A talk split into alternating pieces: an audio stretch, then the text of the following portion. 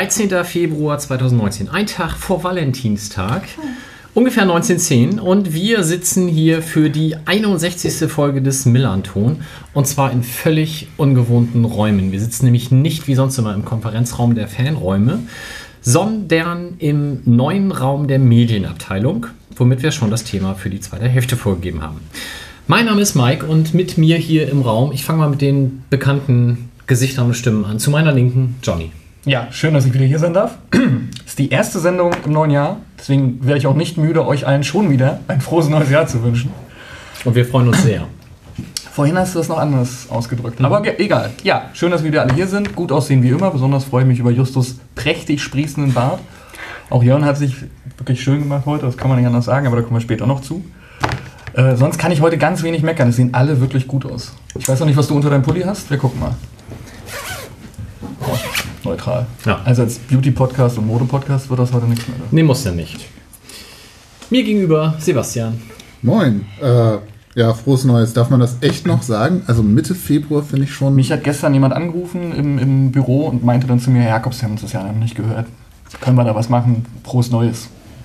Ja, okay. Und ja, ihr seht alle gut aus. Du auch, Johnny? Wie kommen wir auf dieses Thema?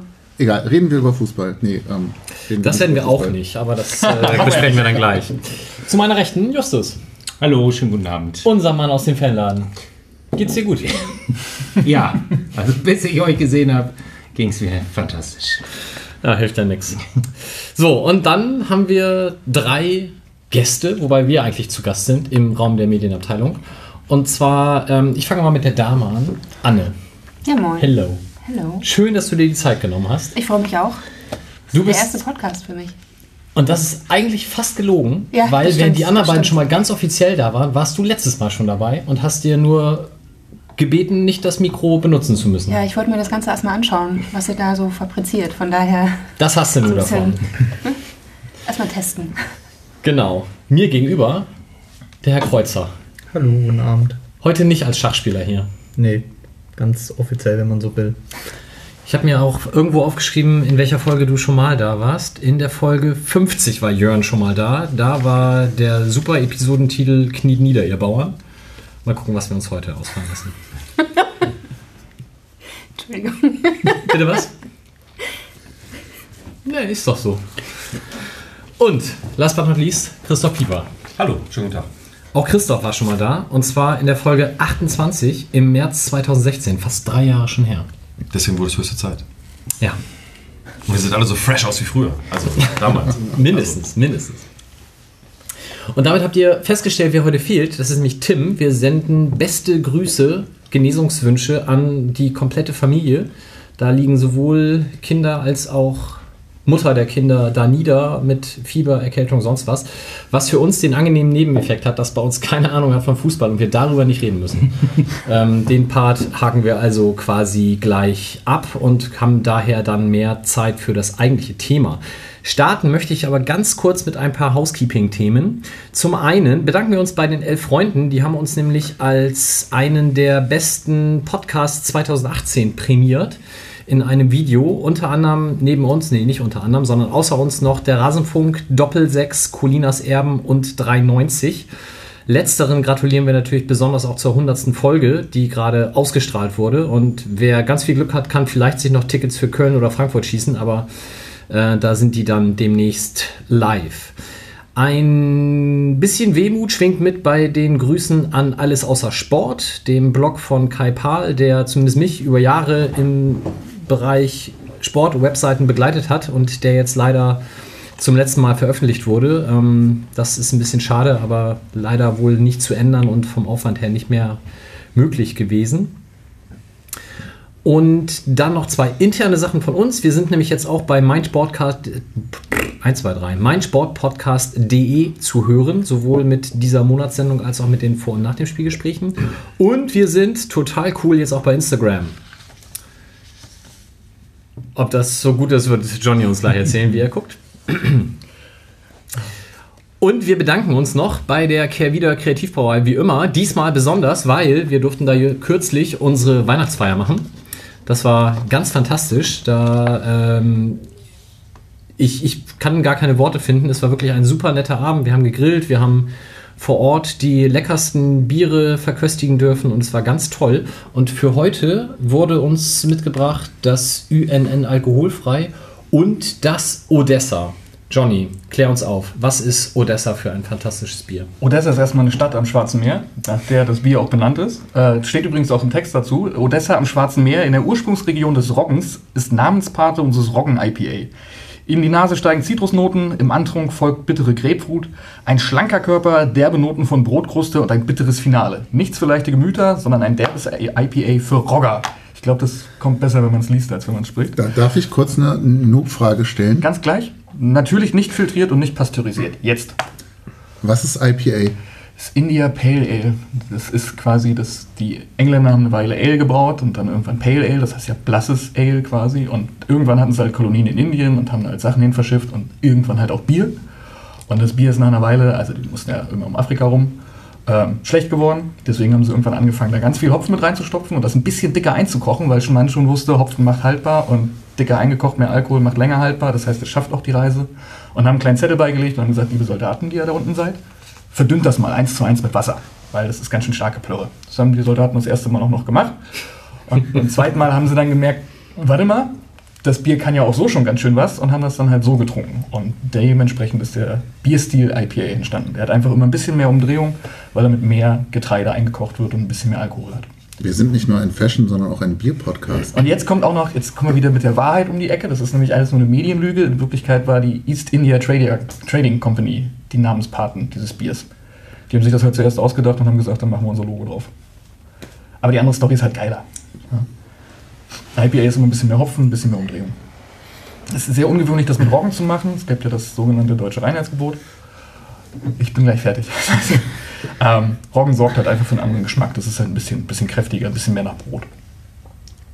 Ich finde aber, mit, wenn man es liest, ist das besser gar nicht richtig. Also ich finde Rogger schön hamburgisch ausgesprochen Ja, das kann ich viel nicht. besser. Ich bin ja zugezogen. das tut mir leid.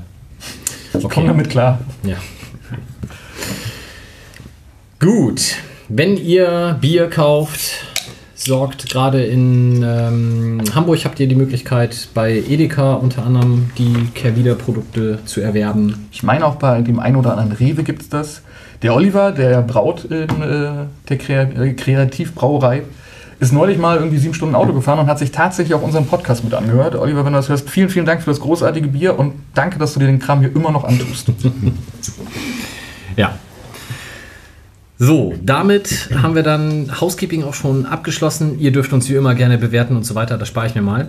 Wir haben so ein paar und sonst so Themen ausgegraben und beginnen dabei natürlich mit dem Fanladen. Justus, was los? Könnt ihr nicht aufpassen da bei euch, dass da keiner reinmarschiert? Ja, scheinbar nicht. Also ähm, wir hätten gedacht, wir können gut aufpassen und haben da schon einige, ähm, wie nennt man das, Sicherheitsvorkehrungen getroffen. Ähm, die mussten wir jetzt aber allerdings nochmal ändern und verstärken und haben das auch bereits getan und ähm, denken jetzt, dass es ähm, ausreichend ist, was wir da gemacht haben. Also wer es gar Das nicht haben wir vorher hat, natürlich auch gedacht, aber wir wurden eines Besseren belehrt, leider. Genau, in der Winterpause wurde bei euch eingebrochen. Wer da dem Fanladen noch Gutes tun möchte, geht kurz vorbei, trinkt ein Getränk seiner Wahl und kauft für wahlweise 10 Euro ein T-Shirt oder für 30 Euro einen Pulli. Richtig? Genau, richtig. Sieht auch gut aus, man hat auch was davon. Ich möchte aber vor allem auch nochmal die Chance hier nutzen, ähm, den vielen Fans, Fanclubs, äh, Leuten aus dem Umfeld und auch aus dem Verein selbst irgendwie danken. Ähm, so blöd die ganze Geschichte war, hat uns das allen wieder gezeigt, wie wichtig vielen Leuten der Fanladen ist, was uns natürlich sehr freut und uns auch irgendwie stolz macht. Ähm, wie viel äh, Spenden wir gerade von Fanclubs bekommen haben, aber auch von einzelnen Personen war wirklich oder ist wirklich überragend und ähm, zeigt wieder, was es hier für ein besonderes Umfeld auch hat. Dank möchte ich auch dem Verein oder der Merch GmbH vor allem, die uns eben mit der Rohware für T-Shirts und Hoodies, also die das gespendet haben, Taxman als Druck Firma, die uns das kostenlos gedruckt haben. Deswegen können wir das so verkaufen. Das ist, finde ich, daran hänge ich mich so ein bisschen auf, dass das irgendwie auch alles was Gutes hatte sozusagen und ähm, es nochmal gezeigt hat, wie hier alle zusammen äh, stehen und zusammenhängen. Es hat uns sehr gefreut. Sehr gut. Dann hat Johnny vorbereitet ein Thema aus der Hauptstadt, nämlich vom den lila-weißen Westberliner Fußballverein. Ja, Tennis Borussia Berlin, die einen oder anderen werden es sicherlich mitbekommen haben. Ähm, da gab es ein bisschen, naja, die haben jetzt eine Fanszene zu verleihen, die quasi gegen Bier bei euren Spielen singt und wenn man möchte auch länger als die Halbserie. Ähm, da ist ein bisschen was passiert zwischen Vereinsführung und aktiver Fanszene. Ähm, das würde viel zu lange dauern, das jetzt groß zu erzählen. Ich habe nämlich nur fünf Minuten Zeit dafür. Äh, wir verlinken da zwei, drei Artikel zu. Im Großen und Ganzen sei einmal ganz kurz angerissen. Ähm, wir wissen ja aufgrund von unserer eigenen JV oder aufgrund unserer eigenen Mitgliederversammlung, was passieren kann, wenn jemand, der nur bedingt aus dem Fußballumfeld, Vereinsumfeld kommt, einen Antrag stellt. Dann soll auf einmal im Stadion nicht mehr geraucht werden oder ähnliches.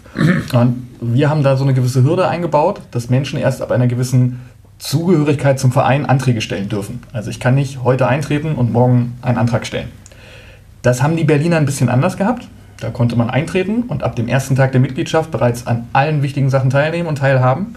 So auch gestehen auf der JHV. Ähm, es gibt einen Vorstandsvorsitzenden, Jens Redlich in Berlin, der ist geschäftsführender, geschäftsführender Gesellschafter, das musste ich auch erst nachlesen, was das ist, ähm, einer Fitnessstudio-Kette mit sechs Standorten. Achso, ein geschäftsführender Gesellschafter eigentlich machst du eine Gesellschaft und dann stellst du eine dritte Person, die quasi dann ein bisschen die Geschäfte führt. Außer du, ich, ich werde es weitererzählen, also auch wenn du wegguckst, das, das, das ist ganz egal, ich werde meine Worte los. Mir ging es um was ganz anderes, aber macht nichts. Erzähl trotzdem. Ich muss, ja genau, ich muss ein bisschen weiter ausholen, um zu verstehen, wo dieser, wo dieser äh, Konflikt quasi herkommt. Also Jens Redlich, Geschäftsführer einer Fitnessstudio-Kette mit sechs ähm, Standorten, hat irgendwann angefangen, TV äh, Berlin finanziell zu unterstützen, als es denen nicht ganz so gut ging zu Anfang erstmal als Sponsor, später dann im, im, Verein als offizielles Gremium und hat dann quasi vor der Insolvenz bewahrt mit erstmal 100.000 Euro und dann noch hier ein bisschen da und hat dann irgendwann gesagt, Freunde, ich würde gerne ein bisschen mehr Geld investieren, dafür aber auch ein bisschen mehr Rechte und ein bisschen mehr Mitbestimmen haben im Verein. Das kennen wir von anderen Vereinen auch schon. Ähm, das Ganze mündete dann darin, dass eine äh, Regenbogenfahne, die hinter dem Vereinsgelände aufgehangen werden sollte, per Mitgliederbeschluss erstmal aufgehangen werden sollte, beziehungsweise ob das Geld dafür angenommen werden darf aus einer Crowdfunding-Kampagne von einem Film. Ähm, etwas für uns völlig normal ist, eine Fahne wird aufgehangen, fertig ist, wurde dann ein Mitgliederbeschluss, die auch dann zu großen Teilen gesagt haben, ja, hängt das Ding auf. Sobald dann Herr Redlich im Vorstand war, wurde das aber ausgesetzt, wurde auch nicht gemacht. Irgendwann hat die aktive Fanszene alleine diese Fahne aufgehangen und hat gesagt, Freunde, das machen wir jetzt einfach mal. Das gehört sich halt so. Ist ein Mitgliederbeschluss, öffentliches Gremium, offizielles Gremium, machen wir. Ähm, haben das aufgehangen, der Verein hat es wieder abgenommen, hat eigene Ordner angestellt, um zu sagen, ihr hängt hier nicht auf und so weiter. Also das sind so Kleinigkeiten, die da wahnsinnig doll gerieben haben. Äh, in der Zwischenzeit hat Herr Redlich immer weiter im Vorstand äh, gewütet, hat Mitglieder entlassen bzw. zur Entlassung gedrungen, ähm, immer mehr Geld mit reingebracht. Und äh, ja, ab März 2017 hat er es dann auch geschafft. Der Vorstand ist quasi zurückgetreten. Ähm, er hat seine Leute installieren können und ab dem Moment hat er halt TB als One-Man-Show aufgezogen, hat quasi sich auf Pressekonferenzen hingesetzt, hat gesagt, ähm, die Saison ist beendet, die Mannschaft ist schuld, alle sind scheiße, so ungefähr. Äh, sehr gut nachzulesen auf den Links, die wir dann reinstellen. Sören Kohlhuber, seines Zeichens Journalist und Fotograf, hat das auch mal äh, aufgelistet. Aber auch äh, das von Mike verlinkte Gastspiel ähm, hat er sehr interessant und sehr emotional zugeschrieben. Äh, legen wir alles mit rein. Am Ende vom Lied ist es dann halt der 30.01.2019, Mitgliederversammlung, zu der sonst ungefähr 80 Leute kommen, bei 500 Mitgliedern bei TB. Dieses Mal kamen 400, vornehmlich Pumpertypen und Bulgaren, ähm, die halt, denen es halt relativ egal war, was da passiert. Der Versammlungsleiter, der bestimmt wurde, wir kennen das aus eigenen JVs, ist eigentlich jemand, der entweder schon länger im Verein ist oder die Rolle schon mal inne hatte. Auf jeden Fall niemand, der sich auf ein aktives Amt bewirbt. War da halt ein bisschen anders. Ähm, ein sehr parteiischer Versammlungsleiter. Ähm, die Kandidaten, die für den Aufsichtsrat kandidiert haben, beziehungsweise für den Vorstand kandidiert haben, es waren insgesamt zwölf. Zwei haben Gott sei Dank dann noch vorher zurückgezogen, sodass im Prinzip zehn Leute sich beworben haben, fünf davon aus der aktiven Fanszene, fünf davon von Herrn äh, Redlich ausgesucht. Diese fünf waren glücklicherweise auch auf dem Stimmzettel die ersten fünf, die man ankreuzen konnte. Das war auch jetzt nicht alphabetisch sortiert oder sowas, sondern es war einfach nur von vornherein klar, wie man halt ankreuzen soll. Ähm, die Herren auf dem Podium haben quasi immer, wenn es um Abstimmung gibt, vorgehoben und die eingeladenen äh, Bulgaren und Pumpe haben nachgehoben. Alles in allem ist der Verein jetzt in Hand von Herrn Redlich, der sich versucht, damit ein bisschen zu profilieren. Die aktive Fanszene hat schon angekündigt, nicht mehr mitzumachen. Der junge Herr möchte nämlich sehr gerne, also er wird doch mit leicht bekleideten Damen für, für seine Fitnessstudio-Kette und nimmt dasselbe Foto dann, um über den vereinseigenen Kanal zu werben und frohe Weihnachten zu wünschen. Ähm, der sieht das mehr als, als sein Spielzeug und als etwas zum Geld machen, als ein Verein. Ähm, die Fanszene hat gesagt, das machen wir nicht mit, das ziehen wir nicht mit und hat deswegen quasi eine Art Boykott äh, ausgerufen. Wichtig ist an der Stelle, ich glaube, Paupi hat es geschrieben, äh, dass man sich immer bewusst ist, dass ein Verein halt ein Verein ist und ein Verein auch ein Verein bleiben sollte und kein Spielzeug von einer einzelnen Person ist und aktuell in Berlin so geschehen. Punkt. Wenn jetzt nicht alle eingeschlafen sind, können wir das nächste Thema angehen. Also Pumper und Bulgaren klingt das ein bisschen lustig, aber das ist halt, ne, er ist Leiter einer Fitnesskette und die Bulgaren sind Bauarbeiter. Ahnung, Also Bauarbeiter. Bauarbeiter, die von ihrem auf, auf Rückfrage von ihrem Chef dahin geschickt wurden. Die konnten auch nicht wirklich viel äh, Deutsch, es wurde sehr viel Ungarisch, sehr viel Bulgarisch gesprochen. Ähm, während der Versammlung kam es halt zu Handgreiflichkeiten, wenn jemand etwas gegen den Versammlungsleiter oder gegen den Herrn Redlich gesagt hat. Vor dem Veranstaltungsort kam es halt zu äh, sexistischen Äußerungen. Als dann die Herren, die das gesagt haben, fotografiert werden sollten, kam es auch zu körperlichen Auseinandersetzungen. So weit, dass dann irgendwann auch die Sheriffs in zweistelliger Zahl angerückt sind. Es gibt leichte Vermutungen, ob die vielleicht auch noch kurz Vereinsmitglied geworden sind und an der Ab- Abstimmung teilnehmen wollten, aber es hat sich nicht bewahrheitet. Ja, traurig. Sehr, sehr traurig. Gut, schöne Grüße nach Berlin. Dann, ich spiele den Ball jetzt mal zwischen euch beiden hin und her. Justus, ähm, du hast eine Rede gehalten vor kurzem zu einem weniger erfreulichen, aber doch umso wichtigeren Thema. Magst du noch mal kurz erzählen, worum es ging? Genau, wir haben wieder am 27. Januar eine Veranstaltung zum Holocaust-Gedenktag gemacht. Das ist der Tag der Befreiung des Konzentrationslagers Auschwitz, der seit jetzt, du bist der Historiker, 23 Jahren als internationaler Tag, als internationaler Holocaust-Gedenktag gefeiert wird. Also Roman Herzog hat ihn auf jeden Fall ähm, installiert. Das Ja. müsste 95 gewesen sein, kann schon stimmen. Das, dann wären es 24. Ja, also irgendwie sowas. Und wir machen jetzt seit neun Jahren immer eine Veranstaltung an dem Tag, immer zuerst vor der Gedenktafel ähm, auf dem Maratschenderplatz und danach einen Vortrag. In diesem Jahr waren wir im Museum.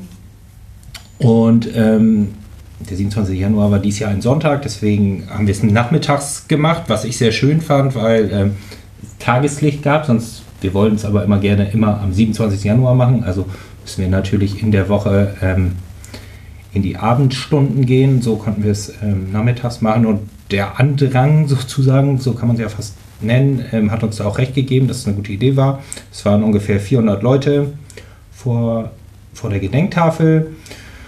Rede gehalten, halte ich jetzt für ein bisschen übertrieben, aber ähm, ich habe so ein bisschen versucht, ins Thema einzuführen und auch nochmal zu sagen, dass Gedenken ähm, wichtig und richtig ist, aber eben nicht alles sein kann, sondern man muss auch in die heutige Zeit gucken und das noch ein bisschen ähm, irgendwie immer mit der heutigen Zeit verbinden. Leider gibt es ja genug, genug Anlässe und Anknüpfungspunkte, um ähm, auf die heutige Zeit eingehen zu können und sind dann äh, ins Museum gegangen, um einen Vortrag zu halten über Asoziale im Nationalsozialismus, sogenannte Asoziale. Ähm, also eine Opfergruppe, mit der wir uns jetzt in den neun Jahren auch noch nicht so beschäftigt haben. Und man muss sagen, dass das Museum tatsächlich zu klein war. Also es sind Leute gegangen, weil es ihnen zu voll war.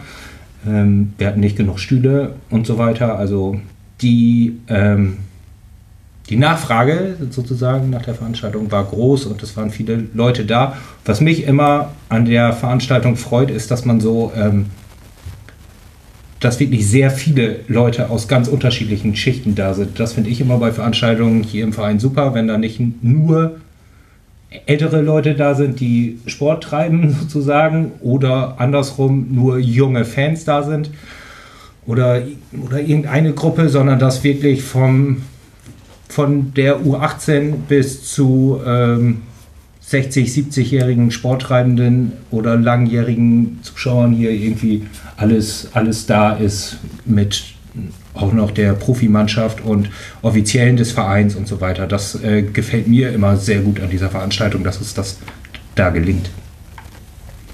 Sehr schön. Wenn wir schon bei der Medienabteilung sitzen, ähm, der Holocaust-Gedenktag ist jetzt ja seit einigen Jahren, glaube ich, auch in der Bundesliga in der medialen Verwertung, hätte ich jetzt fast negativ gesagt. Das heißt, auch die meisten Vereine machen da irgendwas zu.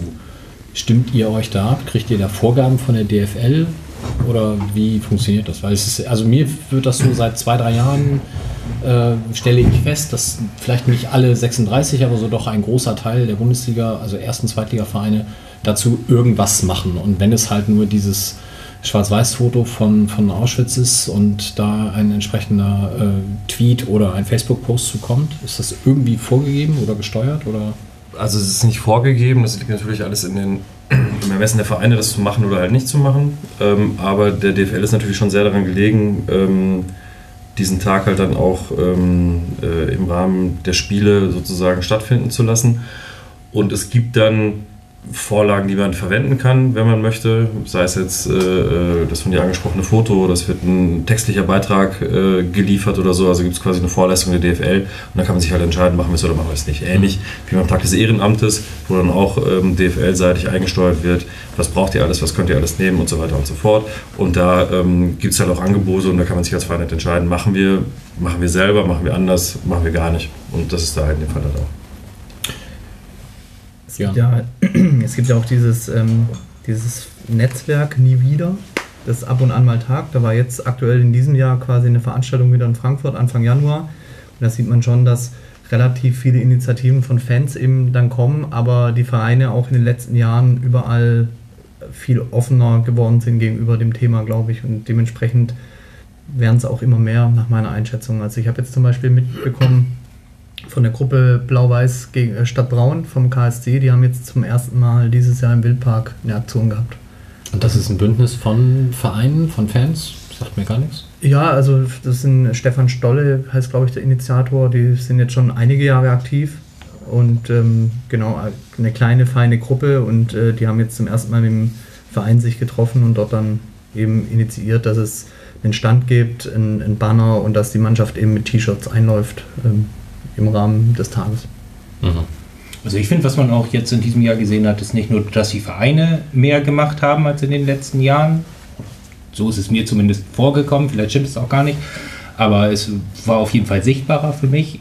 Und ähm, aber eben auch viele Fangruppen in vielen Kurven hingen ähm, Gedenkbanner und so. Das war, das finde ich, ist jetzt wirklich in den letzten Jahren auch nochmal deutlich angestiegen, gerade auch an dem Tag, weil irgendwie ist ja immer ein Spieltrag drumherum.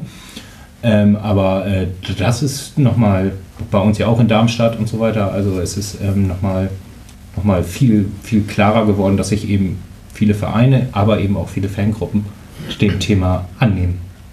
Das stimmt, in Darmstadt, das war der Dienstag, also zwei Tage später, Genau. und auch da war ja dann eine Kranzniederlegung vor Ort. okay. Damit, wenn du den KSC schon ansprichst, kann ich natürlich den Ball zu Johnny zurückspielen, der von unserem, ja, hm, zum Glück bei uns nie wirklich angekommenen Kartendealer Viagogo Lustiges zu berichten hat. Oh, der ist doch angekommen. Äh, eine Arbeitskollegin meines Vaters hat man für die Nordkurve für ein relativ, ich will nicht sagen unbedeutendes Spiel, aber es hätte durchaus noch Karten im freien Verkauf gegeben. Äh, für eine Stehplatzkarte Nord 70 Euro bezahlt. Das zeigt halt auch schon so ein bisschen die Geschäftspraktik von ähm, Viagogo. Ähm, in Anbetracht jetzt anstehender Spiele ist es daher nochmal für mich auch persönlich wichtig, ich denke für alle anderen auch im Verein, äh, darauf hinzuweisen, dass Zweit-Ticket-Plattformen äh, nicht zu nutzen sind. Das betrifft nicht nur Viagogo, sondern auch eBay Kleinanzeigen.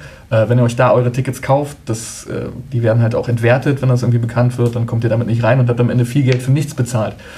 Äh, Viagogo und der KSC ist eine besondere Liebesgeschichte. Es gibt dort nämlich ähm, durchaus Karten für das nächste, ich, es, nennt man das dann Derby? Du bist ja als Gelbfüßler quasi da involviert. Halt.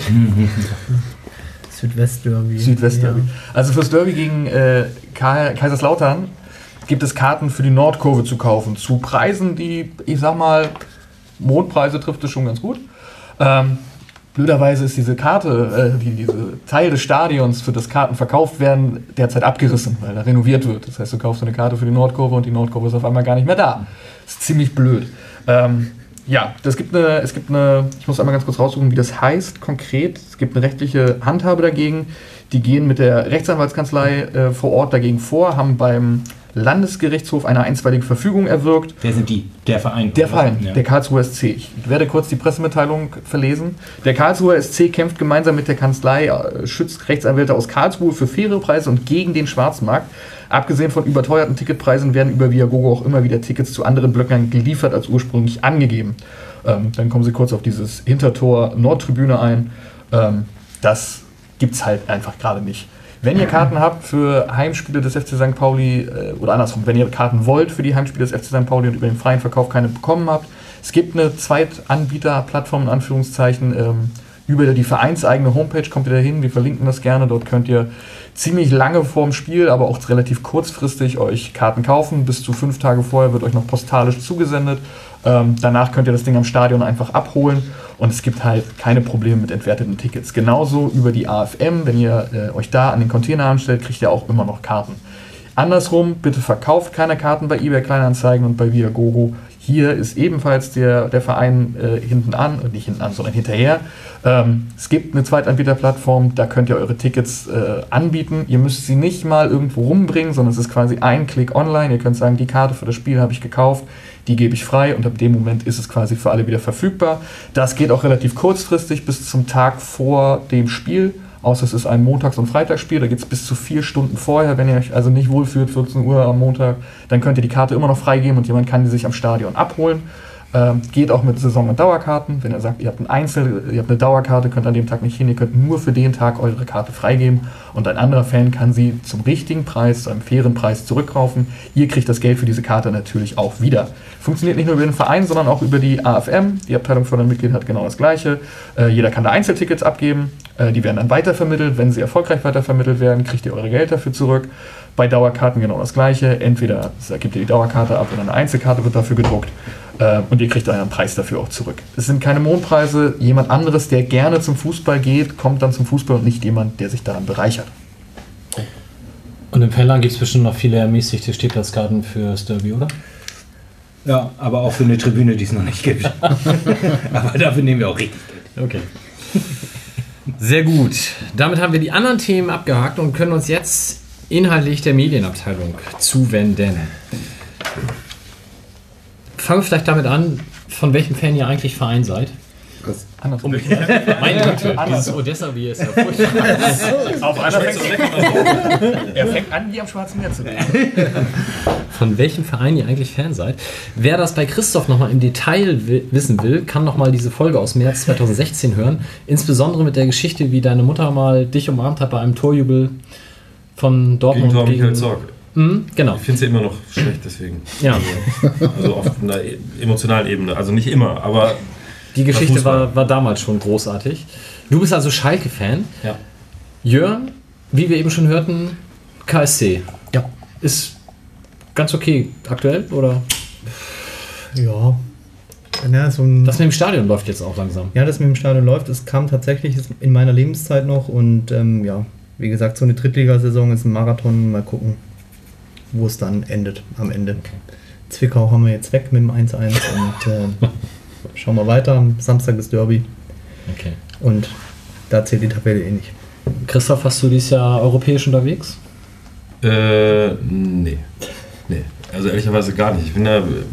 Das ist natürlich dann wahrscheinlich auch die Verquickung hier mit diesem Verein. Ähm, Du wir wartest, bis einfach so wir ein bisschen- spielen. Genau. Ja. Ich habe jetzt gesagt, komm, wenn international, dann nur noch mit dem FC St. Pauli. Ähm, Oh, apropos in Lebenszeit noch. genau, genau. Ich mag deinen Optimismus. Nee, leider nicht. Also ich hätte schon, ich hätte schon Lust irgendwie, aber das ist dann doch ein bisschen zu weit und mit Kindern und so ist es dann, ich bin auch so oft genug nicht zu Hause. Ähm, ist natürlich für meine Groundhopper-App, ich sehe immer nur den Kollegen Kreuzer dann äh, überall und nirgends sozusagen unterwegs und ich kann dann vielleicht mal ähm, den äh, Platz der Alsterbrüder anklicken irgendwie und äh, Immerhin. Sonst, immerhin, ne? aber äh, viel weiter reicht es dann halt nicht als bis nach Amtsbüttel. Jetzt gerade. Wobei ich ehrlicherweise sagen muss, irgendwie für mich ist das jetzt, das jetzt, jetzt ein bisschen emotional gerade.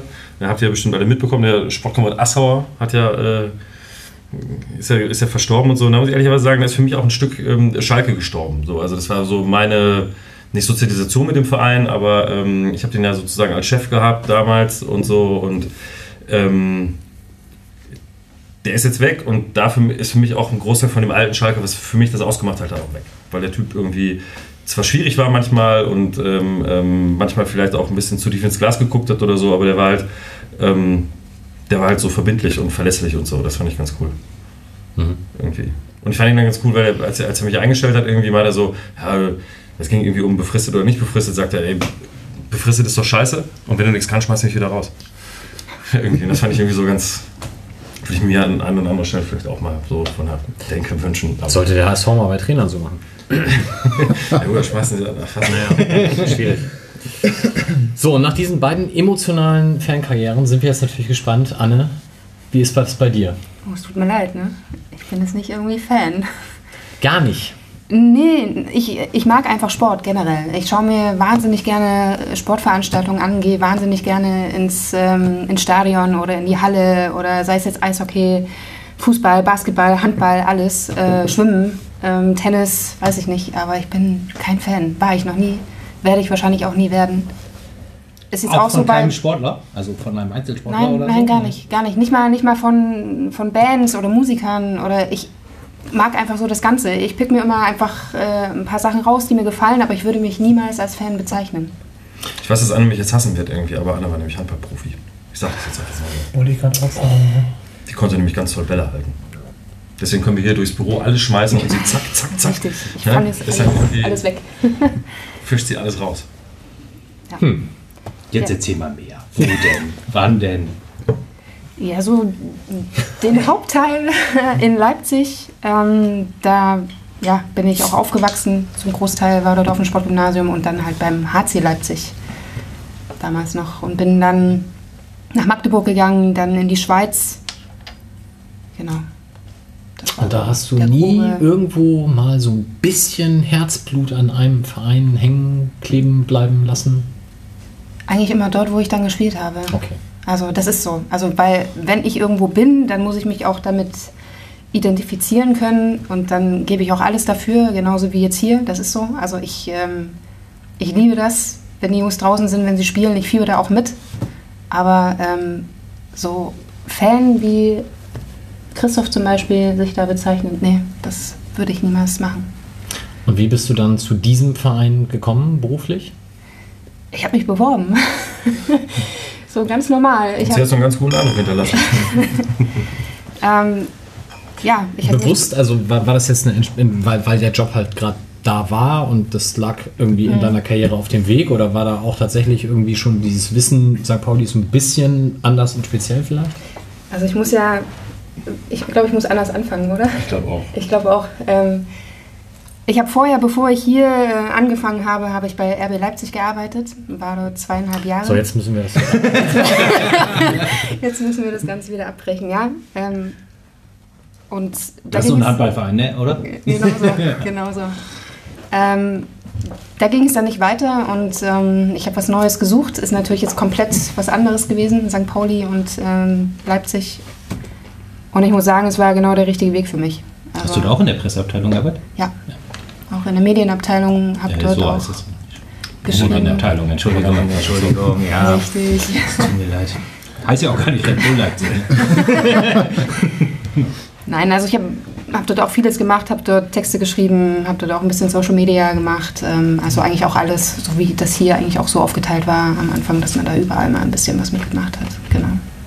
Und als du dann hier ankamst, war das eine andere Welt, weil da hast du aus goldenen Wasserhähnen getrunken und hier an der Kolauer Straße aus dem Napf, oder?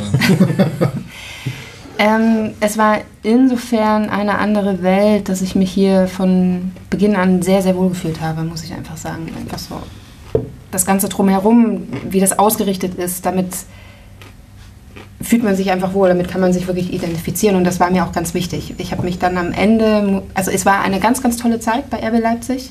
Ähm, ich habe sehr viel gelernt, es war aber auch hart teilweise.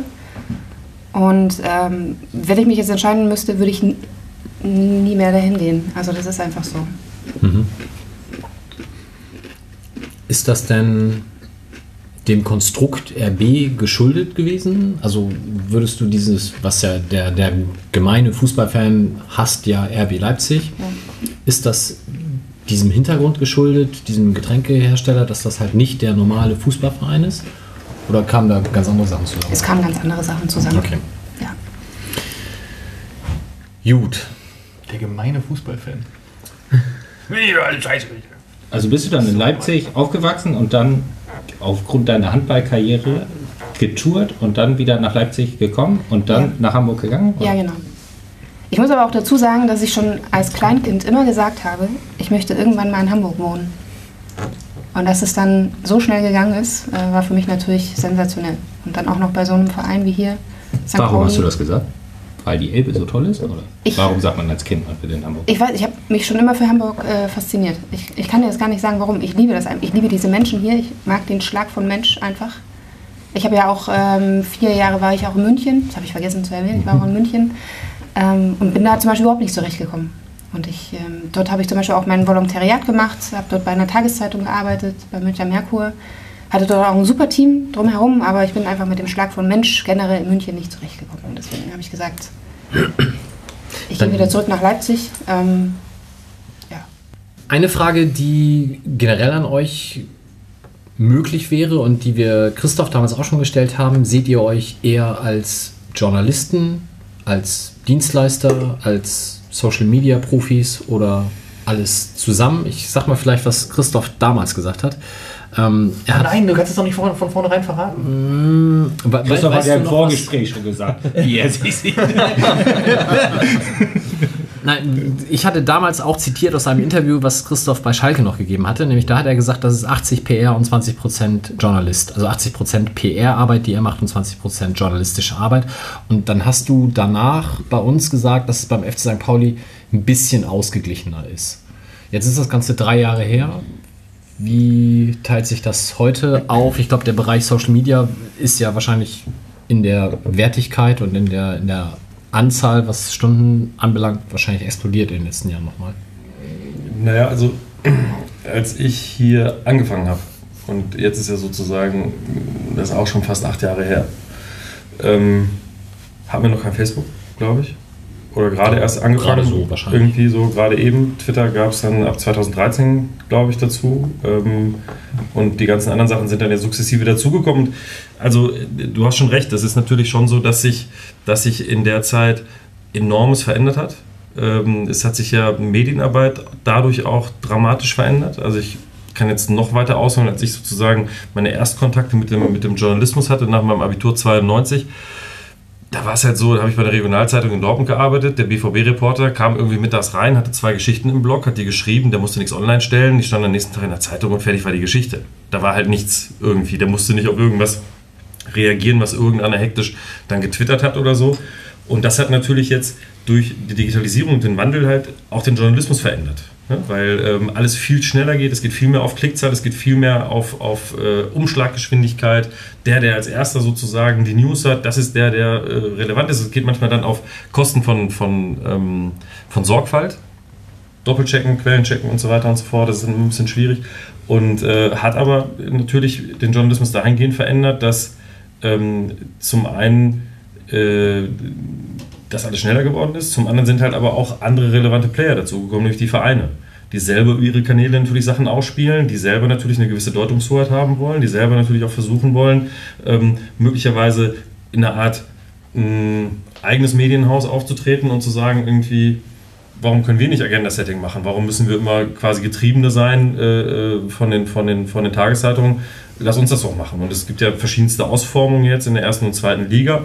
Ähm, es gibt ja Clubs wie den, wie den FC Bayern, die dann halt irgendwie 24 Stunden TV-Programm haben, äh, wo halt die natürlich auch Zugang zu allen Leuten kriegen, was möglicherweise die anderen dann nicht so haben oder nicht so, ausges nicht so ausgesucht haben.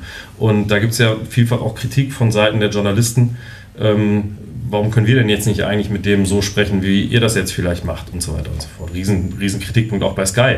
Warum kriegt Club TV Spieler XY und wir nicht? Wir zahlen richtig viel Geld und ihr macht es dann irgendwie auf euer Ticket und so. Und das sind ähm, Veränderungen, die sich ja sozusagen erst in den letzten, ich sage mal, zehn Jahren äh, ähm, mit, einer, mit einer noch deutlichen Geschwindigkeitsverstärkung in den letzten vielleicht fünf Jahren ergeben haben.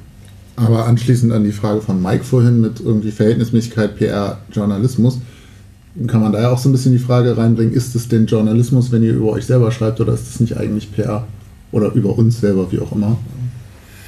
Naja, also am Ende sind wir natürlich schon, klar, also es ist sicherlich, es ist sicherlich äh, äh im Großen und Ganzen PR, die wir hier für den Verein machen, ähm, aber natürlich auch mit einem klaren journalistischen Anspruch. Also es ist schon so, dass sowohl die, die Darstellungsformen natürlich klar journalistisch sind, die Formate, die wir, die wir anbieten ähm, und äh, wir mühen uns schon nach Kräften, ähm, das 1-4 in Köln nicht als, pff, eigentlich hätten wir gewinnen müssen. Aber hat nicht geklappt weil das dann anders gekommen ist. Also äh, da versuchen wir schon ähm, nicht jetzt als Propagandaabteilung äh, durch die Welt zu laufen, sondern, sondern das wirklich schon realistisch abzubilden. Ähm, und äh, haben da sicherlich auch eine, eine, journalistische Sorgfaltspflicht.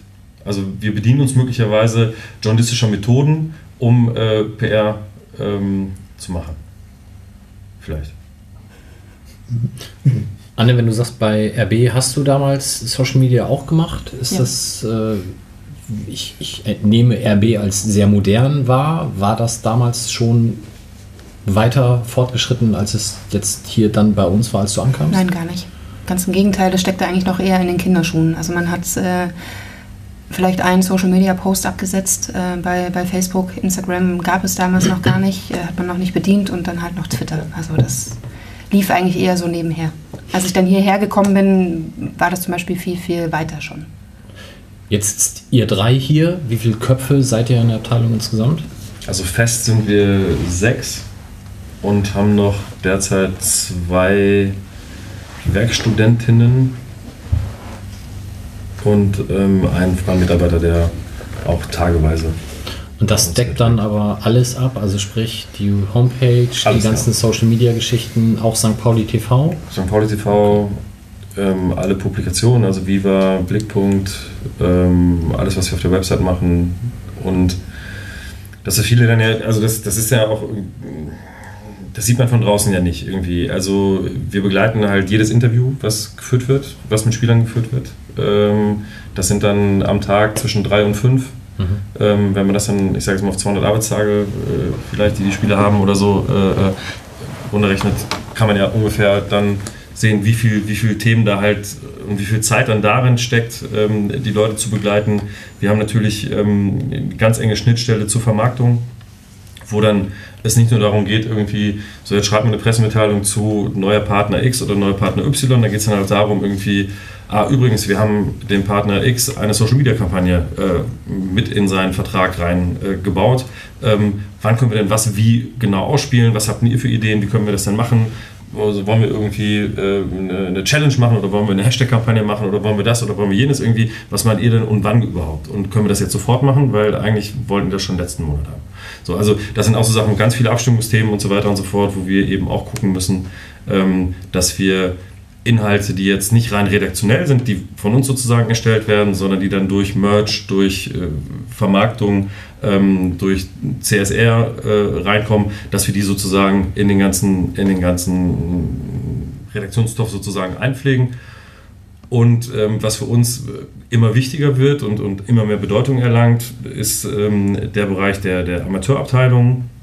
Und dieses unter dem Claim sozusagen ein Verein irgendwie, ähm, dass wir da halt auch immer mehr Sachen äh, äh, promoten wollen. Hier, äh, Serdar Cilibi ist jetzt sozusagen ja das Paradebeispiel, Tor des Monats, Tor des Jahres äh, Kandidat und so weiter und so fort, wo wir richtig viel ähm, ähm, drüber gemacht haben. Aber es geht halt auch dann um, was weiß ich, um Rugby, um äh, Roller Derby, äh, manchmal auch um Schach.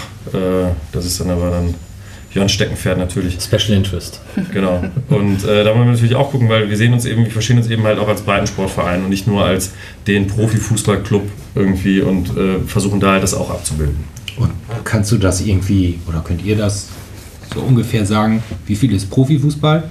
wie viel ist Amateursport und wie viel ist Fans, Umfeld oder was da, also sowas macht ihr auch, also zum Holocaust-Gedenktag berichtet ihr ja auch zum Beispiel, also es kommt ja auch, also wir kommen ja auch vor sozusagen und Fangruppen kommen ja auch vor. Also kann man das irgendwie so, also ist es 95% Profifußball und das andere kommt irgendwie so noch nebenher? Oder? Mm, Nee, ich glaube, es ist, es ist, das ist schwierig. Also wir hatten eine Auswertung, das, das müsste ich, müsste ich ehrlicherweise raussuchen irgendwie, weil wir hatten mal ähm, äh, exemplarisch mal eine Woche untersucht, wo wir geguckt haben, irgendwie, was ist NLZ, was ist Verein, sage ich jetzt mal im weiteren Sinne, wo dann halt auch Fanthemen mit, mit reinkommen und was ist Profifußball. Und da gab es, glaube ich, ähm, ich meine 49 Artikel in der Woche auf der Website und ich glaube so, boah, weiß ich nicht, vielleicht so, so 25 Fußball, also rein Profifußball und der Rest dann aufgeteilt auf NLZ und, und ähm, also nicht 50-50 oder so, also vielleicht 70-30. Je nachdem irgendwie, wenn, wenn keine Saison ist, vielleicht auch mal 60-40 oder so, aber da versuchen wir halt schon, gerade auch die NLZ-Themen ähm, halt einigermaßen groß zu machen, weil das ein wichtiger Bereich ist. Und macht ihr alle alles oder teilt ihr das auf? Also gibt es den, keine Ahnung, Jörn macht den Breitensport und Anne macht das NLZ oder wie auch immer? Also habt ihr das auch nach Themen geclustert? Oder Also wir haben- die Abteilung auch einen Ansprechpartner haben? Oder? Also wir haben zum einen ähm, äh, sind wir in der Abteilung so aufgestellt, dass jeder sozusagen einen Bereich hat irgendwie. Ne? Also Anne ist ähm, ja in Funktion A rein formal meine Vertretung, kümmert sich aber mh, mehr und mehr um alle Themen rund um die Lizenzspielermannschaft. Alles, was an Interviews, Terminen und so weiter und so fort, irgendwie, das wird von Anne koordiniert, geregelt, begleitet, organisiert und so weiter und so fort. Ähm, und Anne ist sozusagen äh, übergeordnet verantwortlich für Social Media Themen.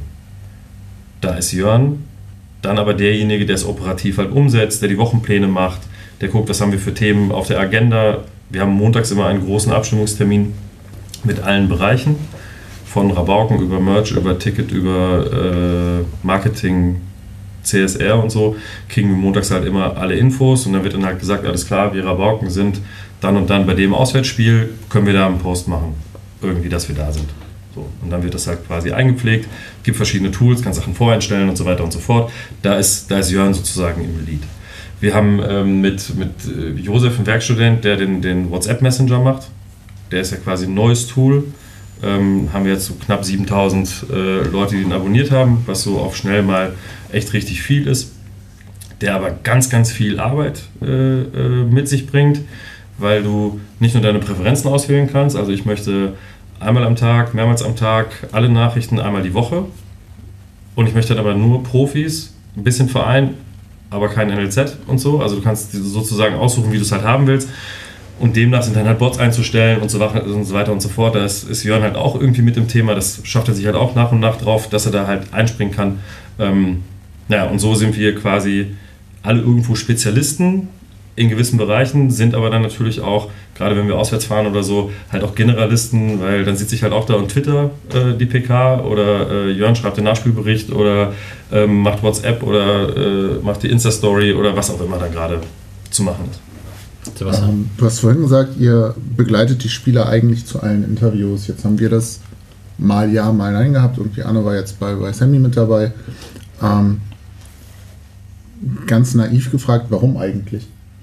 Naja, am Ende ist es so, dass wir denen natürlich auch eine gewisse Form von Hilfestellung geben äh, wollen. Ähm, es ist nicht so, dass wir denen nicht zutrauen, dass sie auch selber irgendwie da eine Meinung haben oder so. Also das, das ganz und gar nicht. Aber es geht natürlich darum, du hast auf der einen Seite einen Medienprofi sitzen und auf der anderen Seite einen Fußballprofi, der aber nicht unbedingt Medienprofi ist. Ähm, und da ist es dann manchmal einfach, um ihm quasi in gewisser Weise Unterstützung mitzugeben. Wir greifen da selten ein, was aber immer trotzdem mal passieren kann, ähm, weil da möglicherweise äh, äh, Fallen gestellt werden, die wir relativ schnell erkennen, die der Spieler aber in dem Moment vielleicht nicht erkennt oder so, keine Ahnung. Ähm, und es ist für uns manchmal ähm, äh, wichtig, weil auch wenn es bei uns eigentlich relativ harmonisch zugeht, ähm, gibt es immer mal irgendwie Dinge, die dann bei Gesprächen erzählt werden, wo man sagen kann, das läuft jetzt möglicherweise wieder dem Vereinsinteresse. Oder da ist irgendwie ein Zündstoff drin, aus welchen Gründen auch immer. Ne? Irgendwie Spieler will den Verein verlassen und sagt, kritisiert den Trainer oder macht irgendwie was und so. Und da geht es für uns natürlich auch darum, das auf dem Schirm zu haben, um dann möglicherweise dem Sportchef, dem Trainer oder wem auch immer eine Info zu geben, pass auf, morgen kann die und die Geschichte halt kommen. Irgendwie nur, dass ihr schon mal Bescheid wisst und so weiter und so fort. Okay, aber das heißt, mir fällt jetzt gerade dieses Beispiel mit Bernd Nerich ein, der irgendwie in der Hinrunde irgendwie ein, zwei Mal anscheinend über die Presse artikuliert hat, dass er so ein bisschen unglücklich war mit der Situation. Ihr fahrt den dann nicht über den Mund, sondern es gibt dann eher so in dem Review oder intern dann noch die Kommunikation, morgen kommt ein Interview raus, in dem das oder das Thema sein könnte. Genau. Hm? Genau. Also wir werden nicht irgendwie uns hinsetzen und sagen, Ben Erich, das, was du jetzt gerade gesagt hast, das darfst du aber nicht sagen oder das irgendwie und so weiter und so fort, sondern wie gesagt, das sind ja alles erwachsene Menschen. Ne? Also denen kann man jetzt dann schwerlich den Mund verbieten. Ähm, und äh, es ist aber für uns dann halt eben auch ein Stück weit Aufgabe unserer Tätigkeit, dann den Sportcheftrainer zu informieren und zu sagen, pass auf, morgen kommt die und die Geschichte. Nicht, dass sie irgendwie aus allen Wolken fallen und denken, hätte ich das mal gewusst, hätte ich anders reagieren können, hätte ich mir vielleicht den Spieler vor dem Training schon mal zum Gespräch holen können, hätte es mit ihm ansprechen können. Halt, so hat er immer die Möglichkeit, quasi wir informieren und von dann an hat er die, Chance sozusagen zu reagieren. Ne? Kann er sagen, pass auf, ich schnappe mir den jetzt, ich rufe den an oder ich bestelle den ein oder wie dann auch irgendwie oder ich gehe morgen früh direkt auf ihn zu ähm, und dann klären wir das, bevor es dann ein großes Thema in der Mannschaft wird. Ja, weil äh, die lesen natürlich auch, die kriegen das auch mit, dann wird viel geredet und so. Und wenn du dann irgendwie eine Form von Krisenintervention sozusagen vorher schon machen kannst, ist es halt immer einfacher. Macht ihr denn auch so eine Art Review jetzt, ich sag mal im Sinne von Medienschulung, wenn gerade jüngere Spieler vielleicht dann in so Interviews sich, ja, sagen wir mal, naiv verhalten oder so? Also es ist immer so, dass wir ähm, in der Regel, wenn wir mit den Spielern darüber sprechen, dass sie jetzt quasi zum Interview angefragt sind, dann fragen die mal, Mensch, was wollen die denn wissen und so. Und dass wir denen sozusagen vorher so eine Art Themenkanon mit an die Hand geben und sagen, pass auf, das ist gerade Thema, das könnte dich betreffen, keine Ahnung, irgendein Spieler, Vertrag läuft aus, dann ist immer hier, die werden sicherlich fragen, was ist jetzt gerade Vertrag. Dann keine Ahnung, dieser Spieler ist dann meinetwegen Sechser, es gibt vier andere Sechser, er spielt gerade nicht oder ist nicht im Kader oder hat gespielt, dann kann man da halt immer so ein bisschen, ne? also dass man da einfach dem Spieler sozusagen so ein bisschen was mit an die Hand gibt und sagt, pass auf, das und das und das könnten die Themen sein, irgendwie und so weiter und so fort. Und im Nachgang ist es in der Regel immer so, dass wir dann auch ein Feedback geben und den sagen irgendwie, das war okay, das war nicht okay, oder dass die Spieler einfach sagen, Mensch, bei der Aussage, da habe ich mich nicht so ganz wohl gefühlt, könntest du vielleicht nochmal mit dem sprechen, dass er das vielleicht streicht oder so irgendwie, also das, da entwickeln die halt auch ein Gefühl. Witzig finde ich, dass ich. Achso, Entschuldigung, ich wollte. Ich wollte nur sagen, dass ich ähm, dadurch, weil ich ja auch sehr, sehr häufig oder eigentlich tagtäglich mit den Spielern in, in, Kontakt bin und dass ich auch so gesehen habe, dass die Spieler das auch gerne annehmen. Also sie kommen häufig danach kurz zu mir und fragen, hey, war das okay? Ähm, hätte ich da irgendwie, ähm, war da irgendwie eine Stolperfalle oder irgendwas? Also man gibt ihnen einfach auch, man spiegelt ihnen was wieder, um ihnen einfach auch so ein bisschen eine Sicherheit zu geben, gerade bei den jungen Spielern. Ne? Nehme ich jetzt mal Flo Carstens, der macht das super. Der ist, äh, kommt dort rein, macht seine Spiele, ähm, war eigentlich gar nicht irgendwie darauf vorbereitet und hat jetzt natürlich eine Flut an Interviewanfragen. Da muss man ihn natürlich ein bisschen unterstützen. Das ist einfach so. Und ähm, sonst macht er sich auch viel zu viel Gedanken und ist abgelenkt und überhaupt. Und da, ähm, also ich finde find das gut und die Jungs, wie gesagt, auch, auch sie kommen auch immer und, und fragen immer nach. Also sie müssen das ja auch gar nicht annehmen im mhm. Nachgang. Und man merkt einfach, dass sie das gerne machen. Wie bereitet ihr Spieler auf den Millanton vor? Das ist kein relevantes Medium, da wird nicht drüber gesprochen. Genau, also einfach komm hier einfach hin. Einfach, labern. Das ist scheiße labern, Völlig hört sich keiner an. Aber Zieh dir irgendwie so ein bisschen, bisschen Hipster-Klamotten an, irgendwie, dann bist du da schon angesagt. Und hier Roggen IPA. Roggen, genau. Roggen. Aus Odessa und dann geht's weiter. Ja, Christoph hat ja auch gesagt, man ist da Medienprofis gegenüber, das ist ja hier nicht der Fall. Ja, das ist mir bewusst. Ich weiß nicht, ob das die Spieler immer vorher schon Christoph, du hast damals. Entschuldigung, Johnny, du zuerst. Ach, das ist völlig in Ordnung. Ich kann später. Ich sitze jetzt hier und verschränke meine Arme und gucke dich die ganze Zeit so an. Okay, das freut mich sehr. Christoph hat damals gesagt, ähm, du hättest dich in der Woche vorher mit Klaus Teister gesprochen, dass ihr ab sofort so U15, U17, U19 auch regelmäßiger in Medienschulungen nehmt. Ist das so drei Jahre später Realität geworden? Ehrlicherweise nein.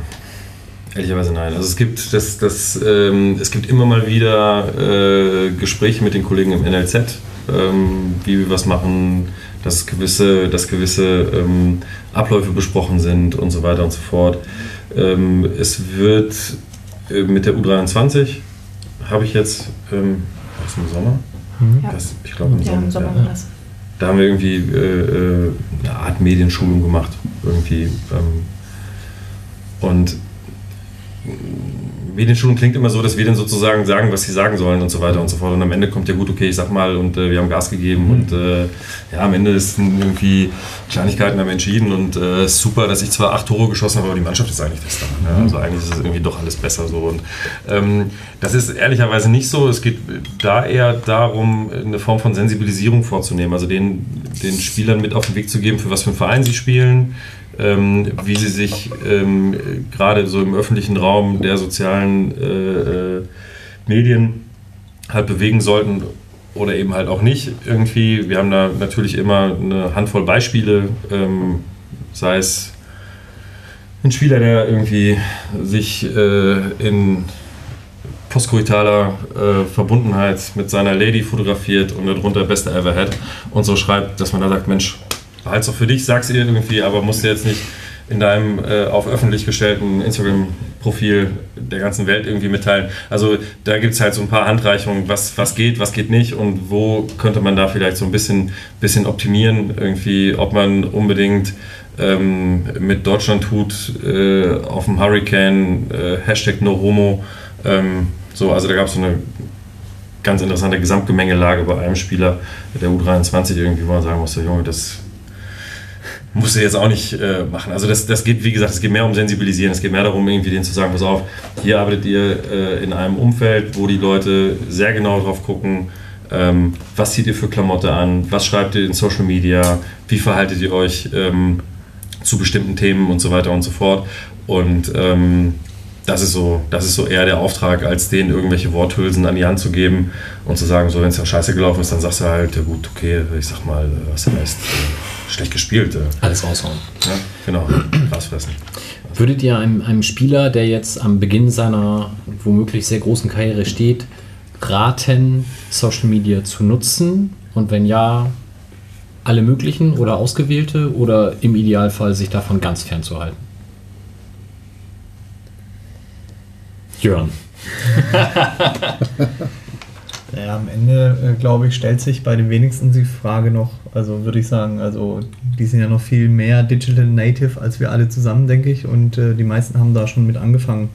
Also, Ja, aber es ist ja ein Unterschied, ob ich jetzt hier meinen privaten, in Anführungsstrichen, Twitter-Account, Instagram-Account habe oder ob ich da irgendwo so einen verifizierten Haken nachher hinter bekomme. Ähm, also sollte ich das forcieren als Spieler oder sollte ich da lieber den Ball flach halten und das eher so als Nutzer nutzen, aber nicht so prominent nach außen? ja, da würde ich sagen, am Ende muss es da jeder selber wissen. Also, ähm, ich kann jetzt nur von, äh, also aus meiner Joberfahrung sprechen. Ähm, also, Anne bekommt quasi wöchentlich Nachfragen nach dem blauen Haken. Also, von daher ähm, kann ich mich da auch nur wiederholen. Also, es geht da eher dann darum, die Jungs zu begleiten, als äh, denen irgendwelche Tipps zu geben, ob es jetzt Sinn macht oder nicht. Das muss ja jeder für sich selber entscheiden. Und am Ende ist es, glaube ich, auch eine gewisse Typfrage, ähm, wie man seinen Account gestaltet. Also mich hat einer, also Marcel Halzenberg zum Beispiel, der hatte mich mal ganz offensiv gefragt, ähm, wie das funktioniert und was er da posten kann und äh, was er denn da machen soll. Und am Ende hat es Das sieht dann- aber schlecht aus. wollte ich gerade sagen. Oder, und am, am Ende hat es dann auch eher nicht funktioniert mit, ähm, mit äh, ja, dem Post vom Holocaust-Mahnmal mit seiner Freundin. Das hatten wir kurzzeitig bei Yeong Park auch mal. Da wurde er dann direkt darauf hingewiesen. Der hat es auch total verstanden und hat dann irgendwie den äh, Beitrag gelöscht, hat ein anderes Foto gepostet und hat gesagt, äh, sorry, ich war mir der Bedeutung dieses Ortes gar nicht bewusst. Also ich würde auch sagen, ähm, also die Frage habe ich mir auch schon häufiger mal gestellt. Ähm, es ist aber so, dass also wir, wir weisen einfach auch die Spieler natürlich darauf hin, dass wenn sie in einem oder als, als öffentliche Personen die Medien ähm, nutzen natürlich Instagram, Facebook und Twitter und so auch und sie ziehen sich da auch ihre Geschichten raus. So. Und das haben wir ganz, ganz häufig schon gehabt, diesen Fall, ähm, sowohl positiv als auch negativ. Und dessen müssen sich einfach die Spieler bewusst sein. Und demzufolge müssen sie einfach auch schauen, was sie da einfach posten. Und genau solche Sachen, solche Hinweise geben wir ihnen einfach auch. Und wie Jörn schon sagt, am Ende müssen sie es natürlich selber entscheiden, aber unser Rat von mir persönlich jetzt äh, wäre eigentlich immer wirklich zu schauen, was Privates ist privat. Das kann man ja auch einstellen. Das können dann auch wirklich nur die Privatleute, die Freunde sehen und das andere dann halt auch öffentlich machen. Gibt es denn überhaupt noch Spieler, die überhaupt kein Social Media nutzen? Ja, Ja, natürlich. Es gibt ja. auch Leute, die sich abgemeldet haben. Ja. Johannes Flum zum Beispiel, der hatte, der macht jetzt irgendwie gar nichts mehr und so weiter und so fort. Das sind Das aber tatsächlich dann ja. tatsächlich eher Leute, ähm, die, die einen kleinen Tick älter sind vielleicht. Ähm, Also was wir halt den Spielern noch mehr empfehlen, ist einfach zu unterscheiden zwischen Privat- und Fanseite. Also dass es da irgendwie zwei Sachen halt geben kann, durchaus, ähm, wo sie dann auch die Empfehlung kriegen, quasi auf der privaten Seite nur Leute anzunehmen, die sie tatsächlich auch kennen und wo sie es einschätzen können irgendwie und, und bei der Fanseite halt Fansachen halt dann äh, posten. Ich glaube, du kommst als, äh, wenn du dieser junge, talentierte Spieler bist, der eine große Karriere vor sich hat, glaube ich, kommst du nicht umhin, beratergetrieben vielleicht auch irgendwie dich da äh, zu positionieren, geht dann hinter darüber ja auch quasi Reichweiten zu erzielen und darüber Marktwerte zu, zu steigern und so weiter und so fort. Ähm, weil äh, äh, wenn man halt sieht, welche Sogwirkung der Kollege Ronaldo mit seinem Wechsel jetzt von Madrid nach Turin hatte, wie viele Leute dann sozusagen auf einmal Juventus Turin geliked haben und so, das hat dann natürlich dann, ist natürlich dann wirklich die oberste Kategorie natürlich, aber das hat natürlich dann auch, auch wirtschaftliche Komponenten. Ne? Wenn du da halt sagst, irgendwie, pass auf, bei Reichweite X kostet ein Post halt für einen Werbepartner dann mal 5, 50 oder 500.000 äh, Euro, dann ist das natürlich schon, schon ein kräftiges Fund. Und das Ding für die Spieler ist aber Insta, oder nicht? Und alles andere Ja. äh, spielt keine Rolle mehr? Oder? Mm, Ja und nein. Also es ist auch so ein bisschen altersabhängig irgendwie, aber eigentlich, also die jungen Spieler zucken alle nur auf Insta.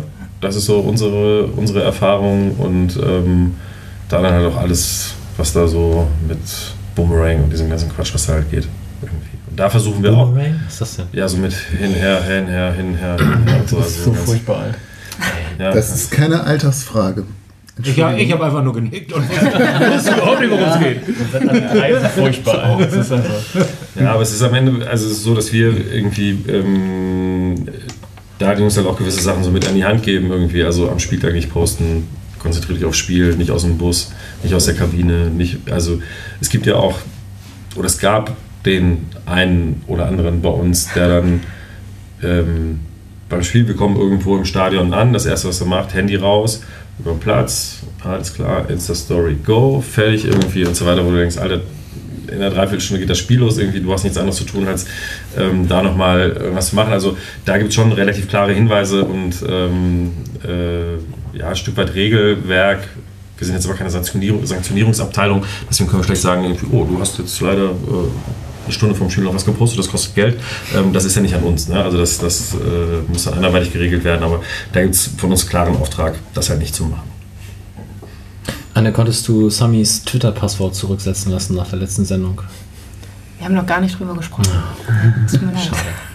Na gut. Ähm, ihr habt vorhin, als du so ein bisschen über ähm, eure Aufgaben im Generellen gesprochen hast und diesen, diesen Wochenplan, hast du auch über ähm, eventuelle Angebote, die die Marketingabteilung oder ja doch Marketingabteilung an Firmen macht und dass dann da so ein Social Media Deal eventuell mit im Paket mit drin ist. Frage dazu von Frau Elo. Die politische Positionierung des Vereins wird zum großen Teil wohlwollend aufgenommen, äh, also bezogen auf Social Media.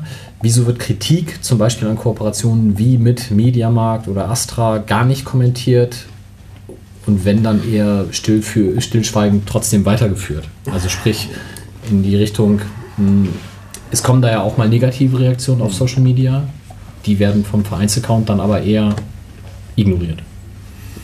Nein, also ähm, der konkreter Fall Mediamarkt gab es ja die Nachfrage bei der JV. In der JV-Berichterstattung, die wir, die wir ja gemacht haben, ist auch sozusagen ein Absatz zu dem Thema Mediamarkt enthalten. Ähm, äh, bei Astra haben wir selber als Verein die Werbung, die sie da hatten mit äh, Wolle Dose kaufen oder so, irgendwie ähm, äh, hatten wir selber sozusagen Astra angepinnt und äh, denen halt gesagt, alles klar, eine gute Partnerschaft muss auch aushalten, dass man sich dann mal die Meinung sagt irgendwie und wenn, dann geht es halt nicht. Ähm, beim Community Management ist es so, dass wir eigentlich versuchen, im Rahmen unserer Möglichkeiten, so gut es geht, Sachen zu beantworten. Persönliche Nachrichten eigentlich immer, ne, wenn ich das jetzt, also so gut wie immer, aber wir haben halt auch das Problem, dass wir jetzt auch bei so einem Thema wie WhatsApp, ähm, kannst du ja selber ausrechnen, 7000 Leute, wenn jeder auch nur im Jahr eine Frage stellt, äh, die nicht über einen Bot beantwortet werden kann, kann das halt dann irgendwie auch ein Ich relativ... kann antworten bei diesem WhatsApp-Ding, ja klar. oder was? Da muss ich es beantworten, oder was? Ja, klar. Oh, das war nicht Hätte ich das gewusst, ey. Scheiße! Nein, Super. es so, dass wir dann... Meine also da- 6999. Da beantworten wir nicht alles. Achtung, Achtung, eine wichtige Durchsage. Man könnte sehen, dass ich das bin, dann beantworte Ja, ne? Aber die Frage, nachdem wir als nächstes spielen, haben wir heute schon beantwortet. Von daher, die kannst du Ja, die, aber die Leute rufen Das doch eigentlich immer im. Fanladen Spielen an und fragen das. Hab ich ich habe ihm, glaube ich, Ingolstadt geschrieben. Spaß. Nein, nein, du, du hast vorher gesagt, wie wir als nächstes spielen oder Ja, also gegen wen wir gegen als wen. nächstes spielen? Das ist langweilig, ja. Das Wie?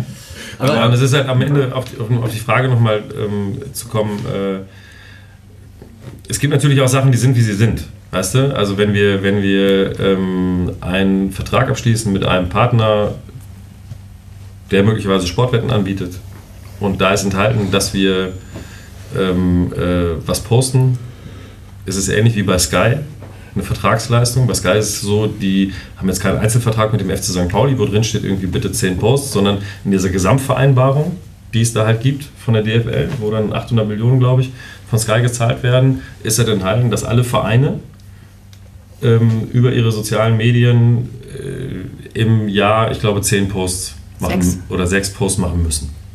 So, kannst dich auf den Kopf stellen, kannst sagen, machen wir nicht, finden wir alles blöd.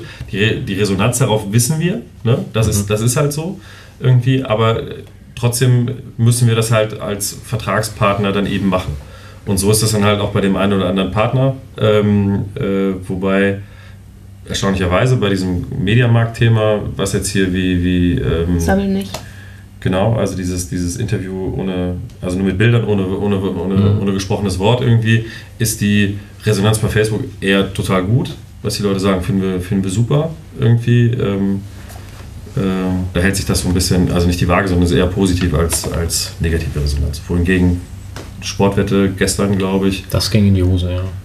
das hat halt nicht funktioniert. So. Okay, aber das weiß man, wie du schon Und da sagst, dann, aber, vorher. ist dann aber auch immer dann die Frage, da stehen wir dann halt auch immer vor, die, vor der Frage, es hätte auch die Option gegeben, quasi einen FC St. Pauli Werbetrailer zu nehmen und den dann aber auch als FC St. Pauli posten zu müssen Mhm.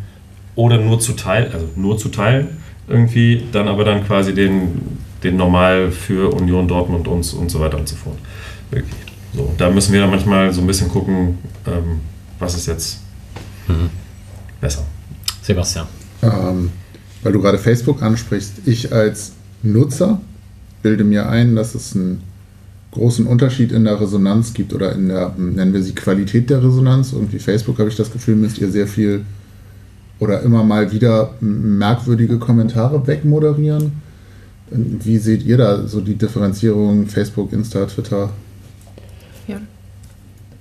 Ja, das würde ich auch sagen. Also in den letzten Jahren hat sich da enorm viel verschoben. Also auf Facebook ähm, sind die Leute eher, also ja, auf Twitter sind sie auch meinungsstark, aber ähm, auf Twitter sind sie meinungsstark äh, oftmals mit, äh, wie soll man sagen, mit einem gewissen Hintergrund und auch aus gutem Grund. Und äh, bei Facebook ähm, stimmt schon, dass es eher so in die Extreme ausschlagt. Also entweder du hast extrem positive ähm, Meinungen dazu oder eben extrem negative Meinungen. Und das betrifft eben auch alle ähm, Posts, würde ich sagen. Also egal jetzt, ob es ein Sponsoring-Post ist oder ein Post zu den Profis. Also damit muss man umgehen, ist glaube ich aber nicht unbedingt ein spezifisches St. Pauli-Thema, sondern generell eine Sache, wo sich Facebook hinbewegt. Also die Tendenz, die ich zum Beispiel als privater Nutzer auch auf Twitter irgendwie beobachte letzten Monate, dass da Diskussionen jetzt beispielsweise auch nicht mehr ganz so im Rahmen bleiben, wie ich es mir wünschen würde. Und Ja. womit habt ihr am meisten Reichweite? Also ist die Homepage das Herz oder und alles wir können, andere ja- ist wir können ja tippen, wir können ja raten. Also ich würde sagen Facebook. Das ist, jetzt- ja. äh, das ist tatsächlich das, wo, wenn wir jetzt uns mal an, alle angucken, wir sind ja alle irgendwie da angemeldet. Aber ich weiß zum Beispiel, dass du nicht bei Instagram bist. Ich bin noch nicht bei Das ist Facebook. nicht bei Facebook. Oh, jetzt fahrt mir doch nicht so in die Parade. Ich bin bei Instagram sogar angemeldet.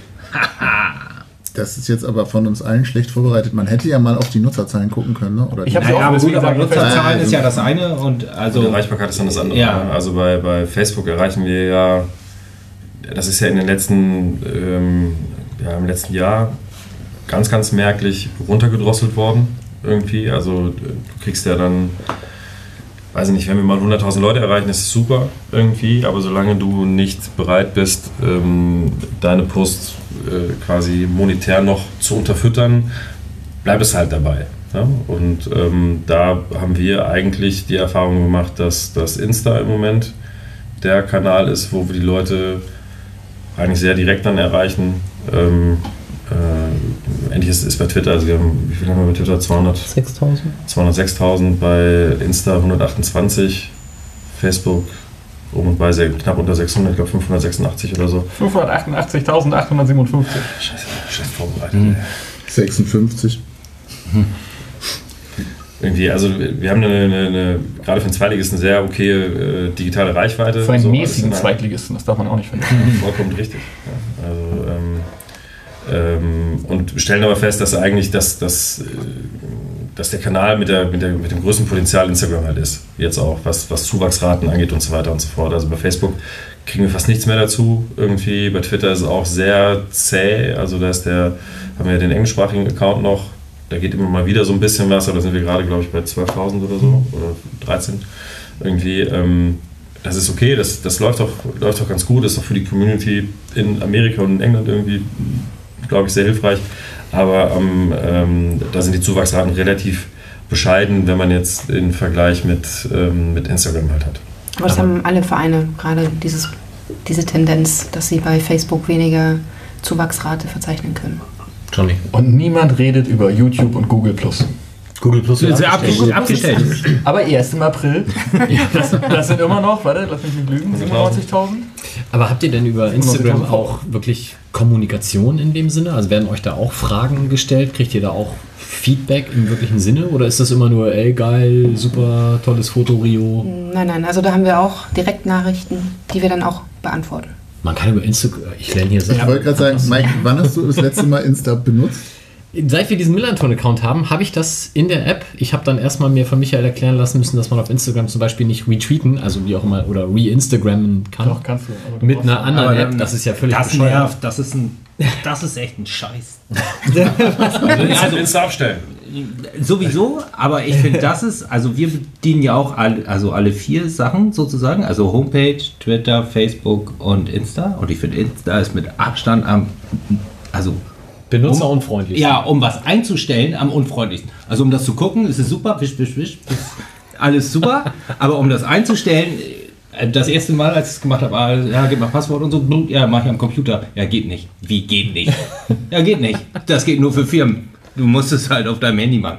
Bist bescheuert? Ja, aber es ist halt eine mobile Plattform. Ja, aber das ist doch kacke. Ich dachte, ich wusste erst nicht, ob du, ich wusste nicht, ob du über Instagram oder, oder über Tinder sprichst. Bin ich. Damit sind wir schon direkt Was ist das jetzt genau? Dafür sind wir beide schon zu lange verheiratet, aber da gibt's sowas. Ähm, das ist das Um- nächste Thema. Damit wir es nicht benutzen? Oder? Ja, das heißt Ehering. Ähm, guckt ihr euch dann andere Medien auch an? Also jetzt, ich erwarte jetzt nicht, dass ich Jörn Kreuzer demnächst bei Musically singen höre. Ab jetzt erwarte ich es natürlich schon ein bisschen, aber ähm, guckt euch andere Medien an, andere Netzwerke, um, um die bedienen zu können, wenn ihr sagt, das ist groß genug? Oder ist das erstmal, dass ihr sagt, das ist die Kernkompetenz und da bleiben wir bei? Also bei uns ist ja, TikTok oder was meinst du? Also bei uns ist ja irgendwie immer, immer eine Ressourcenfrage. Ne? Das muss man, muss man einfach sehen. Jetzt auch die Hinzunahme des, des äh, WhatsApp-Messengers hat uns tatsächlich dann schon vor, vor relativ große Herausforderungen gestellt. Deswegen ist der Kollege da jetzt mit, mit 20 Stunden erstmal eingestiegen und wir hoffen, dass wir das dann irgendwie perspektivisch dann auch steigern können. Je mehr da halt reinkommt, weil dann natürlich das Community Management, wenn ich einen Chat anbiete, äh, erwarte ich dann halt eben auch wie in meinem normalen Handling mit WhatsApp, dass ich, wenn ich dann mal eine Frage stelle, auch eine relativ schnelle äh, Antwort bekomme. Deswegen sind wir da halt auch Außer mir offensichtlich. ja, äh, also wir gucken, wir können nicht alles beantworten, das, das kommunizieren wir da auch irgendwie, aber so ein paar Dinge versuchen wir halt schon im Rahmen unserer Möglichkeiten halt zu machen. Ähm, und äh, wir sind momentan eher so, auch personell so aufgestellt, dass wir sagen, das, was wir haben, versuchen wir gut zu machen. Aber wir machen jetzt nicht noch, wir hatten noch überlegt, machen wir Snapchat, ja, nein, was bringt uns das, was bringt uns das nicht? Und haben uns erstmal dagegen entschieden irgendwie, ähm, weil äh, wir die ganzen Story-Geschichten, wie jetzt zum Beispiel bei Instagram, das gibt es bei Facebook auch und so weiter und so fort, irgendwie hat man da halt auch mit, mit drin und ähm, ja, wir haben einfach gesagt, wir machen das nicht. So. Und ähm, wir sind jetzt ja noch, was die Internationalisierung angeht im Verein, noch nicht so weit, dass wir uns sozusagen mit den asiatischen Facebooks und, und diesen Dingen halt dann so großartig auseinandersetzen müssen. Also da sind wir noch so ein bisschen, da haben wir noch nicht so irgendwie. Also deswegen ist jetzt erstmal äh, nicht weiter vorgesehen, noch irgendwas anderes zu machen, sondern erstmal die Kanäle zu bespielen, die wir halt haben. Und da haben wir ehrlicherweise auch genug mit zu tun. Ne? Also auch wenn wir Club TV angucken, da wir sind total ausbaufähig noch irgendwie. Ne? Also da können wir noch, können wir noch versuchen, ähm, Ressource reinzugeben, um da ähm, das dann auch tatsächlich auf ein, auf ein äh, noch besseres Niveau zu bringen. Ähm, wenn du über ja, Feedback an Nutzer redest, ähm, macht ihr das komplett manuell oder nutzt ihr da auch Bots oder gegebenenfalls inzwischen auch schon irgendwie AI-Plattformen gibt es ja inzwischen auch schon? Alles manuell.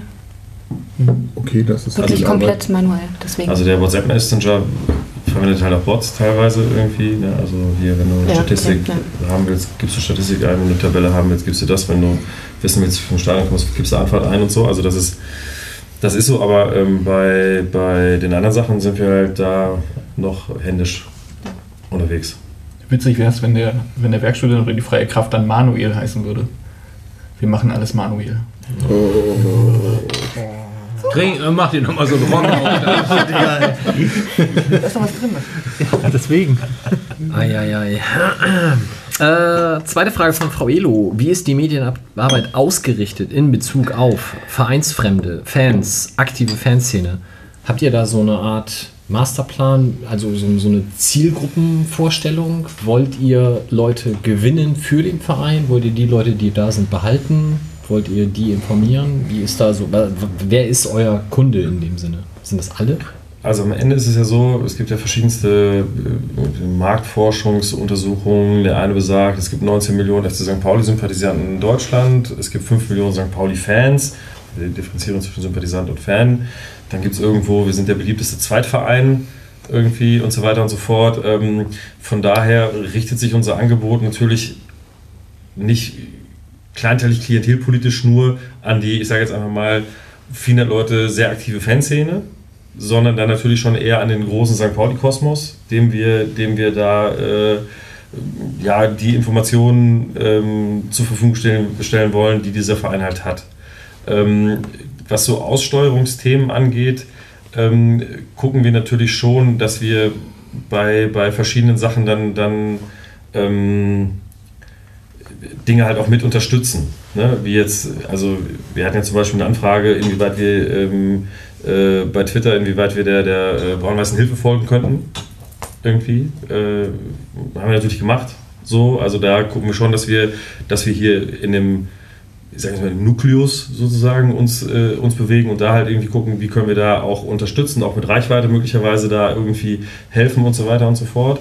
Ähm, aber es ist natürlich schon auch darauf angelegt, irgendwie Leute für den Verein zu interessieren, ähm, für den Verein auch zu begeistern. Und da ist es natürlich inhaltlich immer eine, eine ja, so, ein- so, so ein, ich will nicht sagen, ein Gemischtwarenladen, aber dann gucken wir schon, natürlich geht es in erster Linie um Profifußball, aber es geht natürlich auch um Werte, um, um Haltung, um äh, politisch sein, ähm, um auch mal dagegen zu sein und so weiter und so fort.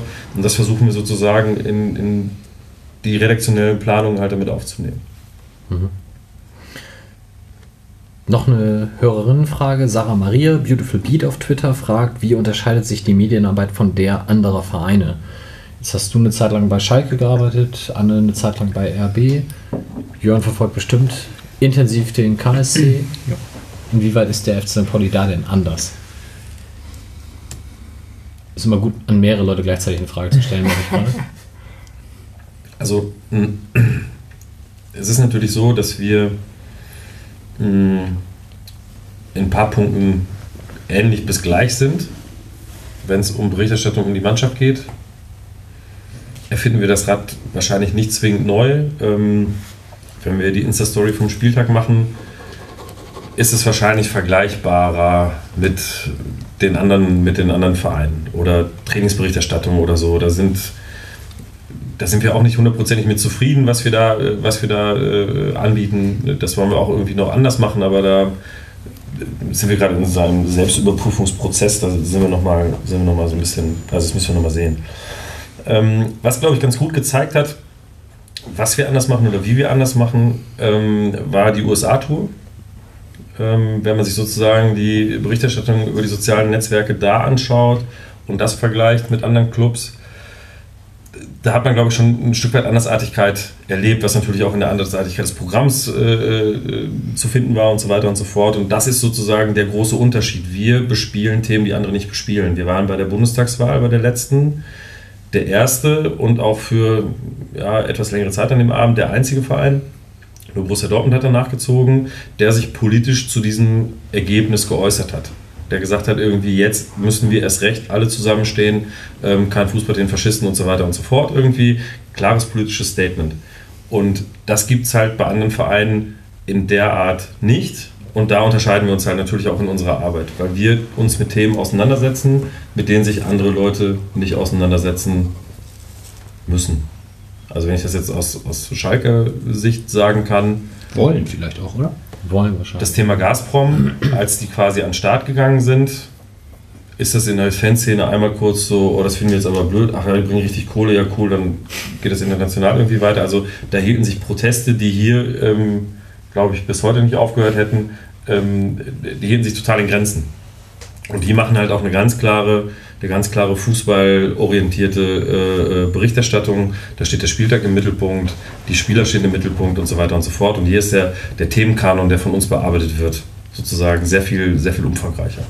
Jetzt hat natürlich jeder CSR und jeder hat eine Stiftung und jeder macht dann auch irgendwie gute Sachen und so weiter und so fort, aber die politische, die politische Komponente, ähm, die findest du bei so vielen Vereinen halt nicht so ausgeprägt, wie es bei uns ist. Mhm.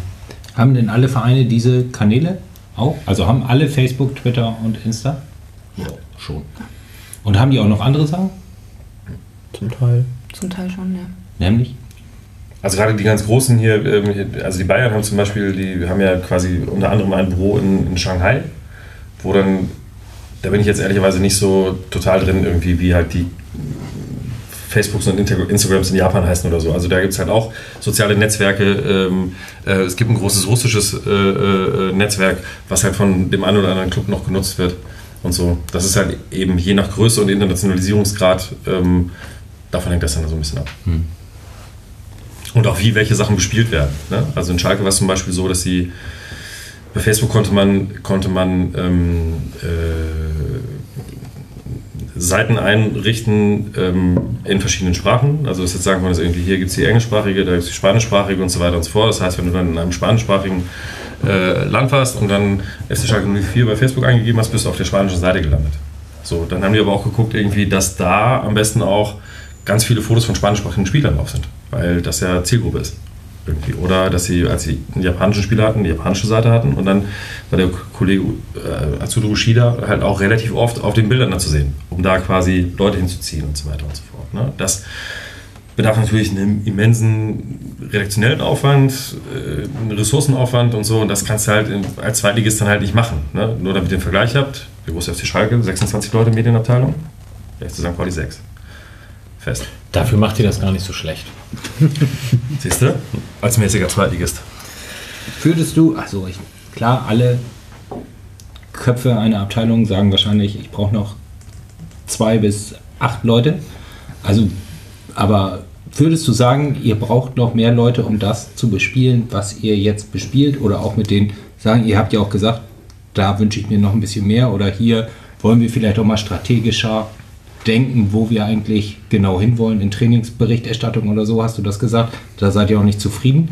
Ist da auch nicht die Kapazität da, um euch da mehr Gedanken zu machen, wie ihr es denn, jetzt will ich gar nicht besser sagen, aber anders äh, machen wollt?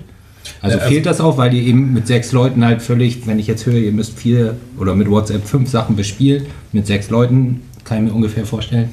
Ja, Website ist ja auch noch. Genau, das war das vierte. Ja, genau, ja, genau. Also du bist ja bist halt schon. Also am Ende ist die, die Komplexität der, mh, hm, der Themen, die sich jetzt auch im Verein ergeben haben. Ne? Also Eigenvermarktung ist ein, ist ein Riesenthema, was sich auch quasi auf uns dann wieder auswirkt, was sich auf die Struktur im Laden auswirkt.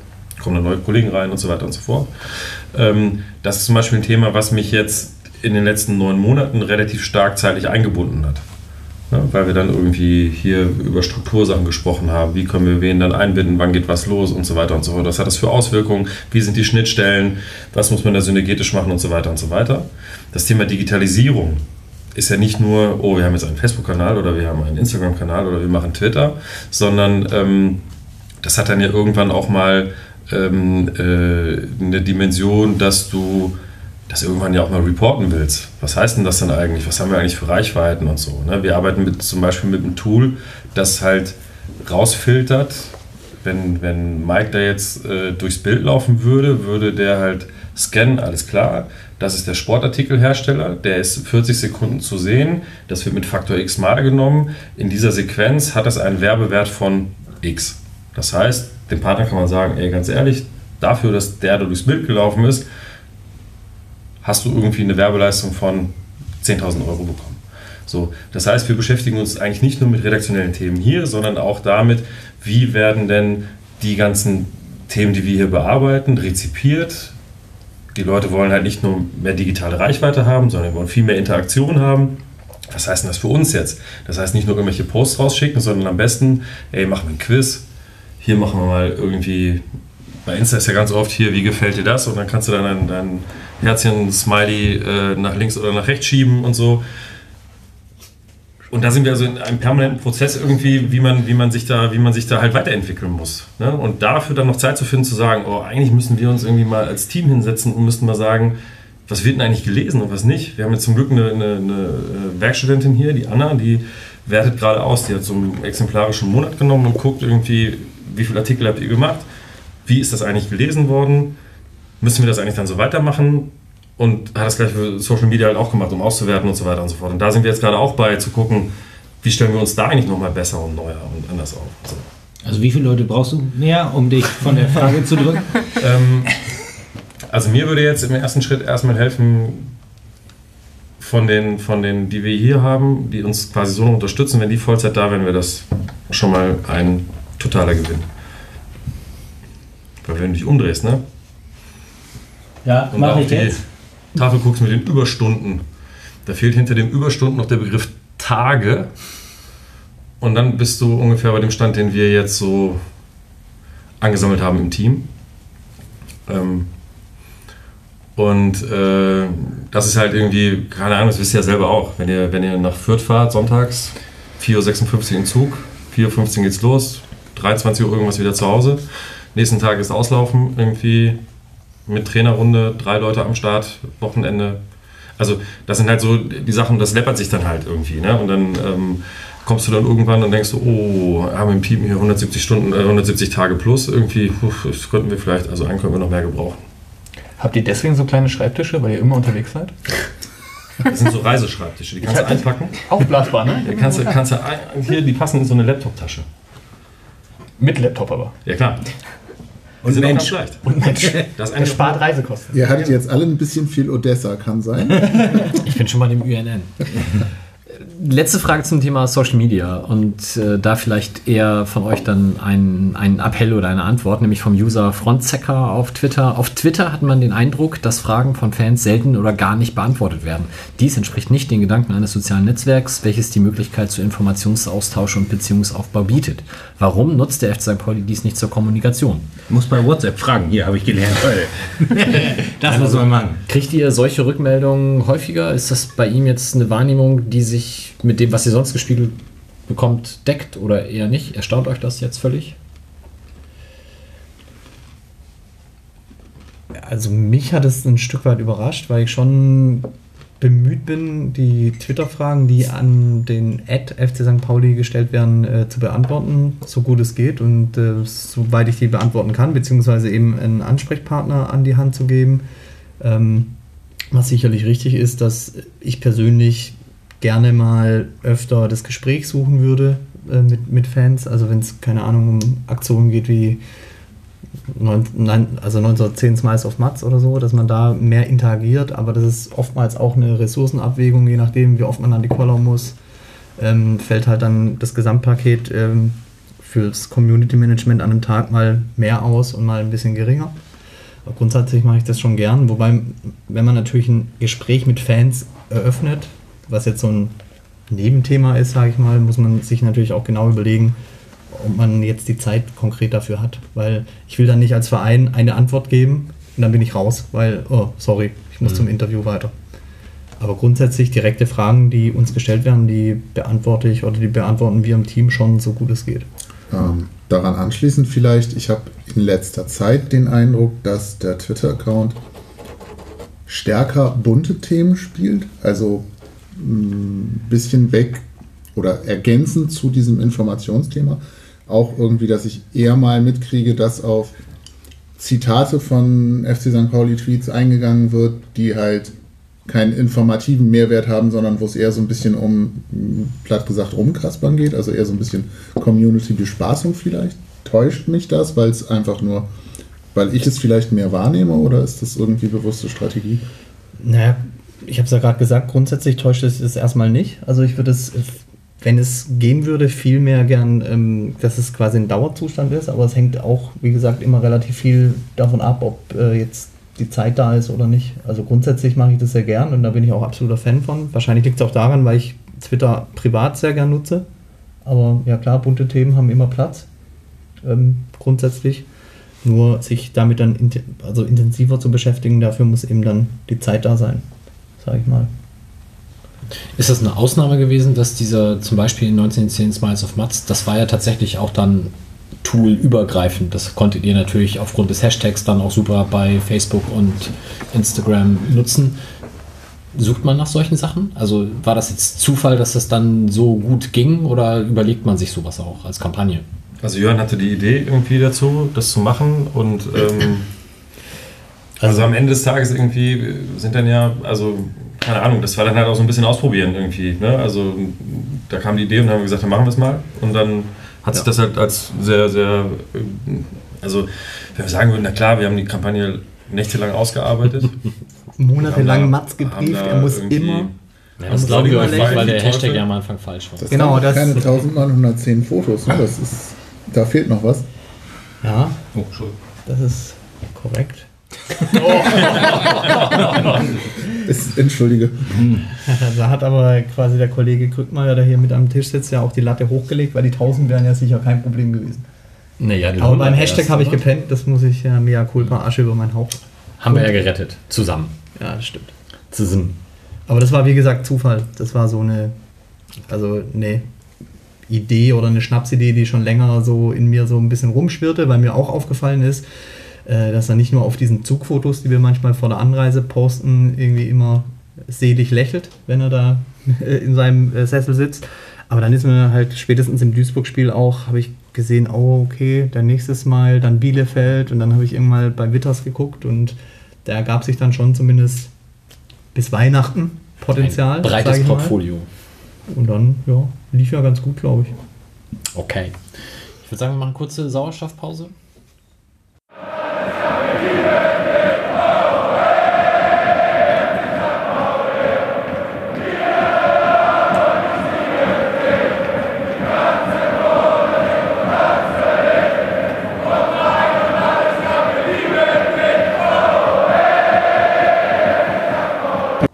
So, zweiter Teil. Wir haben 1, 2, 3, 4, 5 verschiedene Themen noch. Gucken wir mal, ob wir die alle zeitlich auch unterbringen. Fangen wir mal an mit dem Rückblick auf etwas, was äh, noch in der Hinrunde passiert ist, nämlich der Vorfall in Bielefeld. Kurz für die, die sich da nicht mehr so dran erinnern.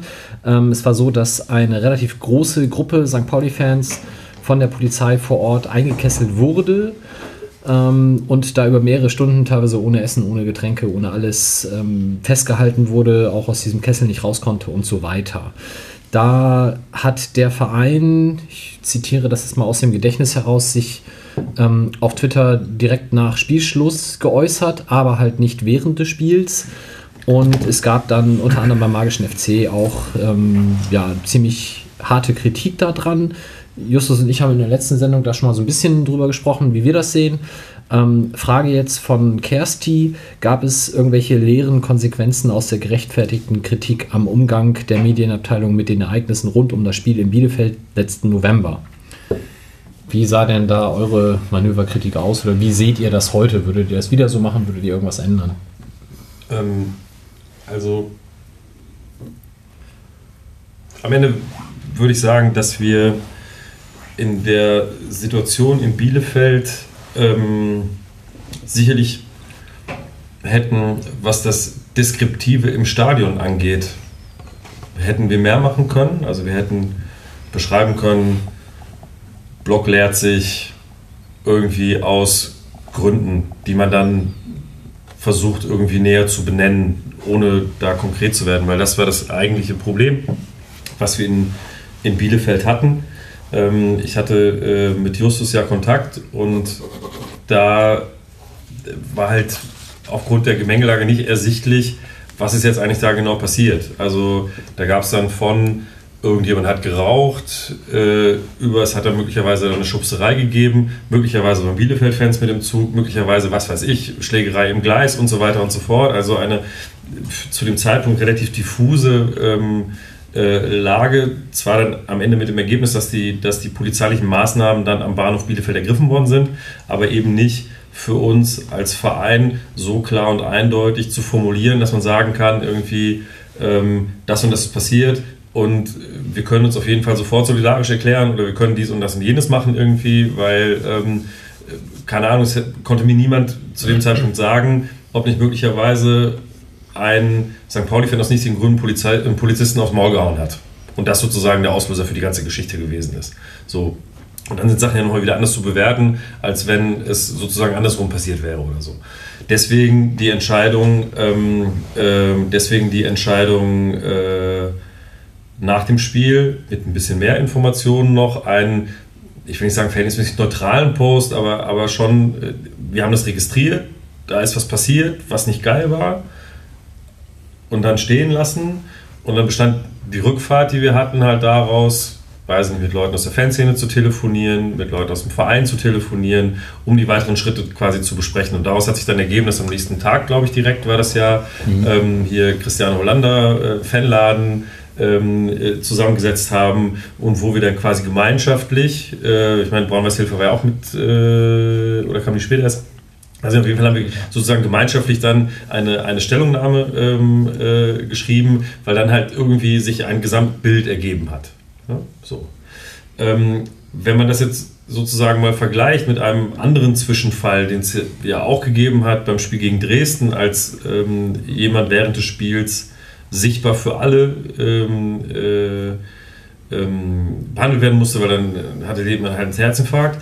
Da haben wir es halt anders gemacht, weil die Informationslage eine ganz andere war. Da konnte ich Sven Brooks anrufen, der quasi als Sicherheitschef hier im Stadion direkte Verbindung zur Einsatzleitung Sanität hatte. Die kam ihm und gesagt, pass auf, da ist ein Mann zusammengebrochen, der muss reanimiert werden, deswegen ist das jetzt so, wie es ist. Und da haben wir dann, ich weiß nicht, Jörn hatte das vorhin nochmal gesagt, ich glaube, vier oder fünf Posts von da ist was, bis zum Spielabpfiff irgendwie gepostet, haben im Anschluss nochmal irgendwie, sind wir nochmal drauf eingegangen. Ich habe dann am Sonntag mit dem Sohn desjenigen, der da halt zusammengebrochen ist, telefoniert, haben da nochmal geschrieben, aber da war die Situation, dass wir eine ganz andere Informationslage hatten.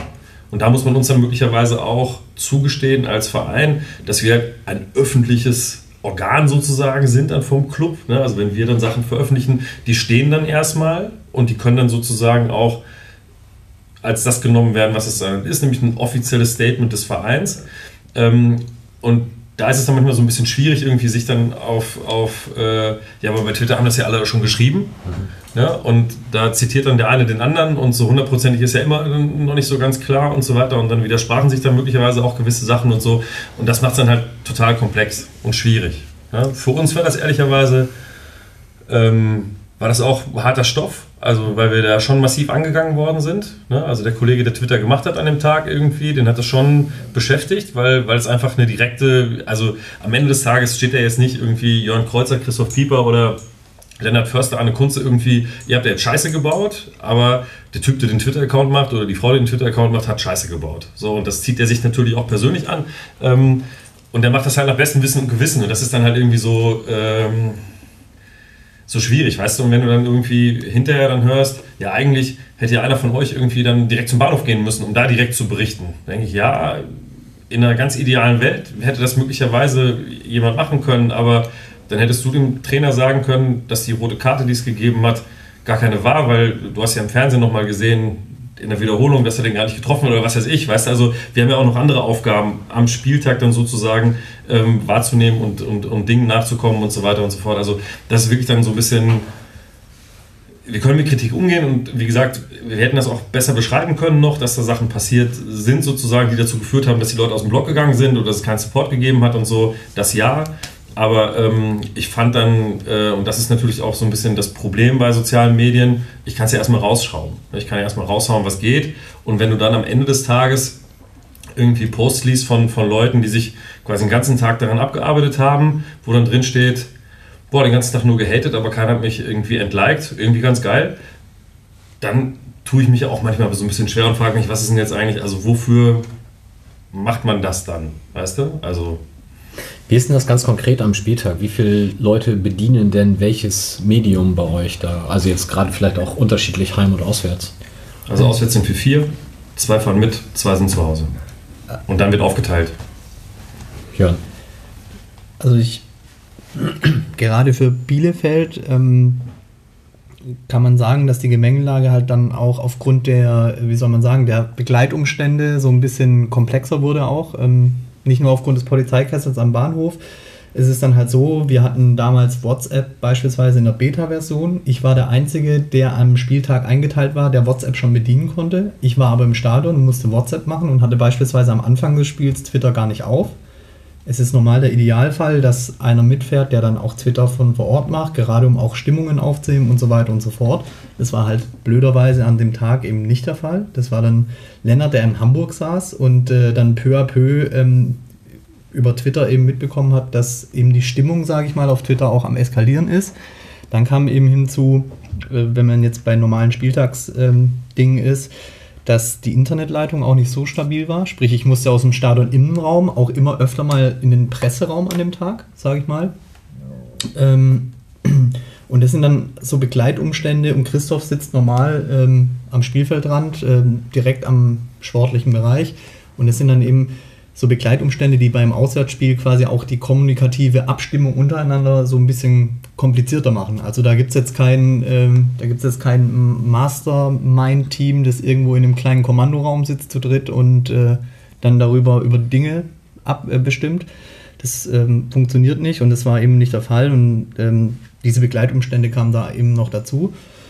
Ähm, ansonsten ist es so, fangen wir vielleicht mit Auswärtsspielen an. Wir fahren quasi am Spieltag äh, selbst hin meistens. Äh, der 4.56 Uhr ICE wurde schon öfter erwähnt. Also mit dem kann man mehr oder weniger jedes Auswärtsspiel im Süden Deutschlands rechtzeitig erreichen. Mit rechtzeitig ist bei uns ungefähr eineinhalb Stunden vor Spielbeginn äh, gemeint. Dann checken wir erstmal die Lage aus, die Kabine, ähm, machen da Fotos für Social Media oder ähm, also für Instagram Story und Twitter, die ja an dem Tag eher so das Live-Moment transportieren wollen, sage ich mal, dann ist es eben Aufgabe, die, eine Grafik für die Aufstellung zu bauen. Die geht dann eine Stunde vor Spielbeginn meistens online. Und was heißt meistens immer online? Und ähm, dann begleiten wir eben das äh, Aufwärmen vor Ort, ähm, verteilen da die Fotos. Also entweder der, vor, der, der vor Ort ist, verwertet sie direkt oder wir schicken sie eben weiter an den, der zu Hause ist. Es kommt immer darauf an, wer was übernimmt. Und im Normalfall arbeiten wir dann zu zweit an den Social Media Kanälen und einer kümmert sich eben noch ähm, um die Homepage.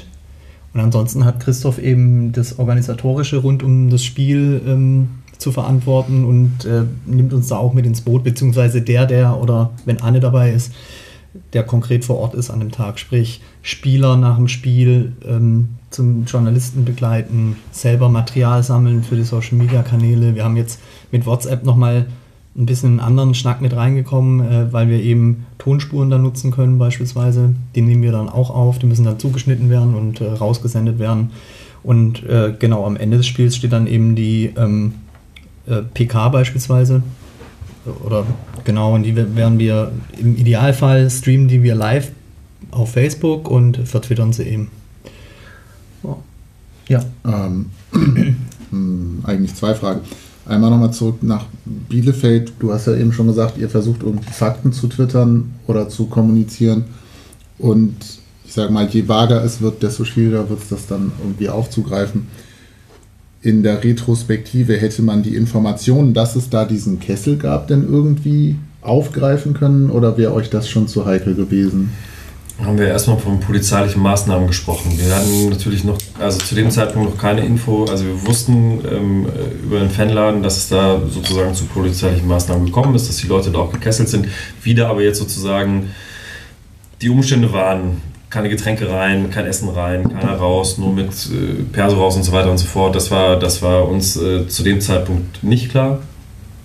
Und ähm, also das Problem ist halt irgendwie, hätten wir, also je genauer die Informationen gewesen wären, die wir hätten bekommen können, hätten wir da sicherlich auch mehr machen können. Hatten wir aber nicht und da bin ich dann ehrlicherweise, habe ich das ja zu verantworten, schlussendlich.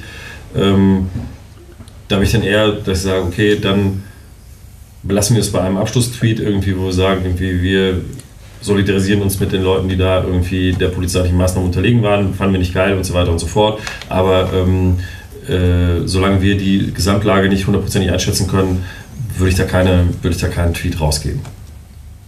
Okay. Ähm, andere Frage ist, was mir bei den Pressekonferenzen immer wieder auffällt, ihr fasst die ja zusammen, beziehungsweise versucht es auf Twitter irgendwie dann in ja, so Häppchen quasi zu zitieren. Ähm, warum gibt es da eigentlich kein Live-Footage oder übersehe ich das nur? Also jetzt tatsächlich als Video oder ist das ein rechte Ding? Du meinst jetzt äh, konkret nach dem Spiel? Genau. Ähm, ja, das, das funktioniert ja grundsätzlich mit Periscope oder einem anderen Anbieter und ähm, gerade jetzt für Auswärtsspiele muss man sagen, dass wir das äh, aufgrund der Geräte einfach nicht leisten können Mhm. und da haben wir uns eben auch für Facebook äh, Live entschieden als, als Kanal, wo wir es aussenden. Okay, aber dann übersehe ich Facebook Live bisher. Genau, also Ja, genau. Also Facebook. gucken wir, dass wir, dass wir die PKs sozusagen ausspielen. Klar, Sound ist manchmal schlecht und so. Irgendwie versuchen wir alles noch zu optimieren. Neues Equipment ist, glaube ich, schon bestellt dafür irgendwie. Und äh, ähm, dann macht halt einer Facebook live und einer twittert dann die Sachen, die dann halt zu twittern. Genau. Was man vielleicht noch zu Bielefeld äh, sagen könnte, ähm, nach der PK steht eben dann für uns vor Ort, beziehungsweise mit den Leuten zu Hause eben noch die, die Nachbereitung des Spiels an. Da kommt es natürlich immer darauf an, wie es gelaufen ist. Ähm, keine Ahnung, ob ein Spieler besonders rausstach, dass man da eben den nochmal speziell hervorhebt beispielsweise. Und äh, in Bielefeld waren wir, glaube ich, nach dem Spiel auch Tabellenführer und ich meine, das Spiel wurde auch gewonnen. Und da haben wir dann beispielsweise bewusst darauf verzichtet, noch auf großes Twitter-Gedöns. Also da war die Kommunikation sehr eingeschränkt, hat sich eben ähm, auf die Tweets äh, zu dem Polizeikessel äh, beschränkt und äh, nach der PK war auch Schluss. Und dann habe ich abends eben dann noch ähm, die Mannschaft eben gepostet mit äh, den überkreuzten Fäusten, weil das für mich dann irgendwie als Tagesabschluss auch passend erschien. Die große Kritik, die ich mitgekriegt habe an dem Auftritt bei, in Bielefeld oder an, an eurer Performance jetzt mal, hm, war ja, dass quasi live sehr wenig Informationen über den Vereinsaccount kam. Da hat Christoph irgendwie eben, fand ich schon, darauf reagiert. Also so, das ist so das, wo ich, ich mich frage, wie kann man es denn besser machen in einer perfekten Welt mit, hm, ähm, habe ich jetzt auch keine Lösung, aber Habe ich ehrlich gesagt auch nicht. Also am Ende, also Justus und ich, wir hatten ja auch drüber geredet dann direkt danach und so, können wir uns noch besser abstimmen, können wir das noch besser besprechen. Nur wir sind auch nur zwei Leute und können dann halt auch nicht immer an allen Orten gleichzeitig sein und alles irgendwie dann halt auch wissen.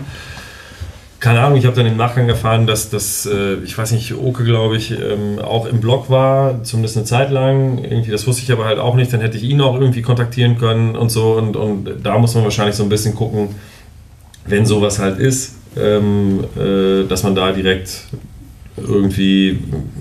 Aber man kann halt auch keinen. Also am Ende ist das Problem, das haben wir jetzt nicht. Wenn, wenn hier Spiel ist, weiß ich, wenn irgendwas passiert, rufe ich Sven an, weil Sven derjenige ist, bei dem sozusagen alle sicherheitsrelevanten Themen zusammenlaufen. Der weiß, wenn Polizeieinsatz irgendwie draußen ist, der weiß, wenn hier ein Sani-Einsatz auf der Nord ist, der weiß, wenn irgendwas passiert. So, dann rufe ich ihn an, ist es relativ klar, relativ einfach. Da kann man irgendwie auch gucken, krisenkommunikationstechnisch sagen, okay, das und das ist passiert und das und das machen wir.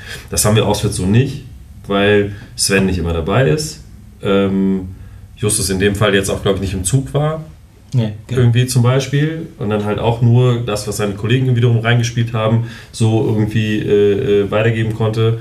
Ähm, ich jetzt zwar wusste, dass Oke vor Ort war, aber ich dachte, er wäre quasi normal äh, auf der Tribüne und war nicht im Block. Und so ergeben sich dann halt irgendwie ähm, keine griffigen Konzepte, dass man sagen kann, alles klar, immer dann, wenn ich nicht weiter weiß, rufe ich den Präsidenten an. Weil der ist immer im Block, der weiß, der ist genau am Puls und so. Ist er halt dann nicht. Ne? Weil er A nicht immer dabei ist, B dann aber auch woanders ist und so weiter und so weiter. Das ist so das Ding. Also, dass man da so, dass es ein bisschen schwierig wird, da zu sagen, alles klar, wir haben diesen einen Fahrplan und der funktioniert immer. Justus. Ja, genau. Also ich wollte nochmal auf das Gespräch mit Christoph im Nachhinein zurück, weil wir uns natürlich auch die Kritik beide sozusagen oder beide Abteilungen oder wie man das nennen will, auch angezogen haben. Und wir haben uns nochmal zusammengesetzt und auch halt überlegt, was, was könnte man besser machen. Aber so blöd sich das jetzt anklingt, äh, anhört, ist uns auch nicht so was richtig Gutes eingefallen, weil wir natürlich auch, also alle Leute, die da sind, auch irgendwie gerade in so einer Situation natürlich auch was zu tun haben. Also es war dann auch, hätte ich Christoph früher anrufen müssen und ihm das sagen müssen, aber ich hatte halt auch irgendwie, obwohl ich ja nicht am Bahnhof war, aber im Stadion war ja auch eine Menge los mit, die Leute wollen raus, werden aber nicht rausgelassen. Ich muss mich mit Ordnern ähm, absabbeln, so, warum werden die Leute nicht rausgelassen? Jeder darf doch rausgehen, wann er will. Warum ist diese scheiß Tür zu? Wenn die Leute von der Veranstaltung weggehen können, können sie auch weggehen. Ich kann ja bei einem Konzert, wenn mir die Band nicht gewählt, auch irgendwie nach Hause gehen. So, was ist hier eigentlich los? Dann werde ich zu der Polizei geschickt, werde von äh, Pontius zu Pilatus irgendwie weitergereicht und muss mich da absabbeln. Ich hatte in dem Moment auch einfach auch nicht den Kopf dafür und auch nicht die Zeit, irgendwie Christoph oder einen von euch irgendwie anzurufen und zu sagen, ey, pass mal auf, hier ist das und das los. Vielleicht müsst ihr das mal nach außen geben, weil ich auch wirklich nicht das Gefühl hatte, dass das jetzt ein dringendes Bedürfnis ist, dass 19 Millionen Sympathisanten oder wer auch immer irgendwie darüber informiert werden müssen, was da jetzt los war. Wir mussten irgendwie die Leute, die halt da waren, irgendwie so verarzten und diese Situation irgendwie klären. Und da, ähm, das war mir deutlich wichtiger, als irgendwie mit Christoph zu telefonieren, der auch irgendwie, äh, was hast du gesagt? Ich sitze hier gerade am Spielfeldrand, ich verstehe überhaupt kein Wort. So, ähm, irgendwie, genau, also überhaupt, dass ich überhaupt ein Handynetz hatte im Stadion, ist ja schon eher verwunderlich. Ähm, dass, ähm, dass wir da irgendwie das hätten viel besser machen können, indem wir irgendwie der Medienabteilung mehr Informationen geben könnten, die ja auch alle so die beiden Kollegen von mir, die im Zug waren, ja auch irgendwie alle Hände voll zu tun hatten, irgendwie die Situation da halbwegs zu beruhigen. Und äh, das natürlich wichtiger war, sich um die 200 bis 300 Leute, die da äh, vor Ort waren, zu, äh, um, zu kümmern, als gleich Christoph anzurufen oder mich anzurufen und ich dann das kanalisiere oder wie auch immer. Das war halt einfach äh, schlicht und ergreifend auch nicht machbar. Mike guckt nicht. Äh, Johnny, Seitdem wir den tipp mich doch Bart, an, du sitzt neben mir. seitdem wir den gleichen Bart haben, da hast du bei ihm auch nicht drauf reagiert. Doch. Du musst dreimal tippen, bevor du irgendwie reagiert hast. Seitdem wir den gleichen Bart haben und, und die gleiche Was sagst du? Weil ihr alles unter gleicher Bart läuft. Ne? Ihr habt auch die gleiche Brille. Ne? Wir beide? Oder? Ja. So, so nur erzähl mal. Den gleichen Erik. Ist denn, ich meine, in der Vergangenheit haben wir als Fanszene ja durchaus schon des Öfteren äh, den, den Repressionsapparat, wenn sage ich es jetzt mal, kennengelernt. Ist denn in der Vergangenheit das schon mal so vorgekommen, dass Ereignisse im Nachhinein so hochgekocht sind? Also andersrum gesagt, mich als, das ist jetzt wieder eine Einzelmeinung, mich als Person, wenn ich betroffen bin von so einer Maßnahme, interessiert relativ wenig, ob 19 Millionen Sympathisanten das wissen oder nicht. Ich möchte gerne aus dieser Situation raus oder diese Situation gelöst bekommen. Und dann ist es mir auch relativ lax, ob das 10, 20 oder 25 Minuten später auf Twitter steht. Aber dass dieses Ereignis so hochkocht, wundert mich halt irgendwie so ein bisschen. Ist es denn schon mal vorgekommen, dass jemand sagte, meine Güte, jetzt sind wir in Darmstadt und müssen Bus fahren, statt zu Fuß zu gehen? Das regt mich richtig auf. Verein, schreibt doch mal auf Twitter drüber.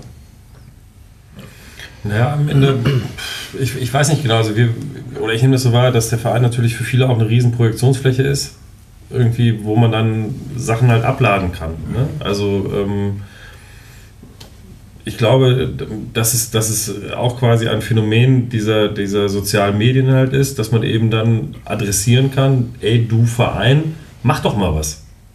Du als Verein, du musst das doch jetzt irgendwie mal regeln können. So, ne? Du musst doch jetzt irgendwie, das hatten wir ja auch nach dem, nach dem Köln-Spiel, gab es ja auch ähm, äh, wegen eines Vorfalls die Frage, Mensch, Verein, kannst du nicht dafür sorgen, dass wir ähm, alle sozusagen ein sicheres Stadionerlebnis haben und so weiter und so fort. Und da werden, naja, da, da werden halt Anforderungen an, an den Verein sozusagen gestellt, die den Verein, glaube ich, dann teilweise auch überfordern können. irgendwie, die einfach, weil sie einfach nicht, nicht, nicht umsetzt oder nicht realistisch umsetzbar sind irgendwie oder direkt kurzfristig sofort umsetzbar sind, wo man sich dann auch mal Gedanken machen muss. Das ist aber bei Social Media schwierig, weil du musst ja schnell antworten eigentlich. Also da ist halt nichts mit, lass erstmal sacken, erstmal morgen und dann sprechen wir nochmal mit allen und so, sondern es wird ja jetzt was erwartet. Ihr müsst doch jetzt, die anderen machen doch auch.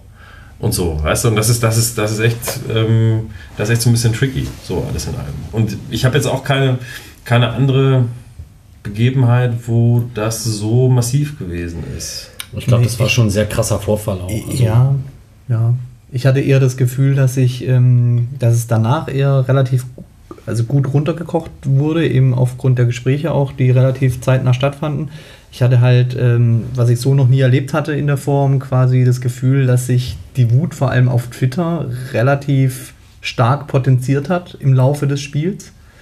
Und ähm, weil die Kerninfo, die war relativ schnell klar, da wird, werden Leute festgehalten am Bahnhof von der Polizei und ähm, dadurch, der eine sagt das, der andere sagt das, hat sich das alles hochgeschaukelt und auch irgendwie potenziert. Also ja, so in der Form habe ich das noch nicht erlebt. Ich, ich kann mich erinnern an einen Vorfall in Aue, der war aber ein bisschen niederschwelliger. Da wurde eine Fangruppe in Allertal kon äh, kontrolliert, äh, beziehungsweise hat sich der Kontrolle entzogen und wurde dann quasi bis nach Aue irgendwie verfolgt von der Polizei und dann irgendwie fünf Kilometer vom Stadion hieß es dann, Freunde, für euch, ist der, für euch ist der Tag heute zu Ende, ihr fahrt zurück. Daran kann ich mich erinnern, weiß aber nicht, ob wir uns da geäußert haben. Das ist auch schon Jahre her, das war 2013 oder so. Schon länger her, ja. Ich denke, wir haben den Vorfall jetzt auch ausführlich erörtert. Ähm, und dass das ein oder andere immer anders gemacht werden kann, oder könnte, hat Christoph ja auch gesagt. Und schauen wir da mal. Nächstes Thema, was ich hier stehen habe, die Homepage. Und ich zitiere Christoph aus dem März 2016. Die Homepage, die da gerade neu war, soll die Infoplattform für den FC St. Pauli werden. In einer Idealversion. Habt ihr das geschafft?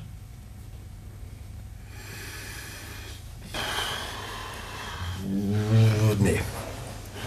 Also so in der, in der, in der, in der Reinkultur und in der Idealfunktion nicht. Also ein, ein Thema, da hatten wir im Vorwege ja auch schon ähm, drüber ähm, geschrieben, sozusagen. Ähm, es soll ja einen Blog geben, eigentlich. Also wir hatten uns das große Ziel eigentlich gesetzt, selber äh, einen Blog zu schreiben.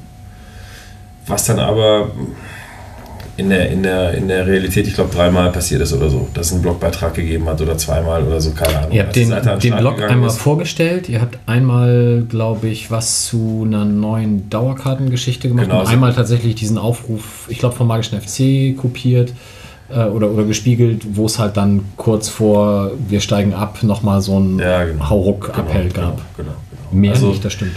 Genau, und das ist einfach, also das, das müssen wir uns dann irgendwie auch ankreiden lassen.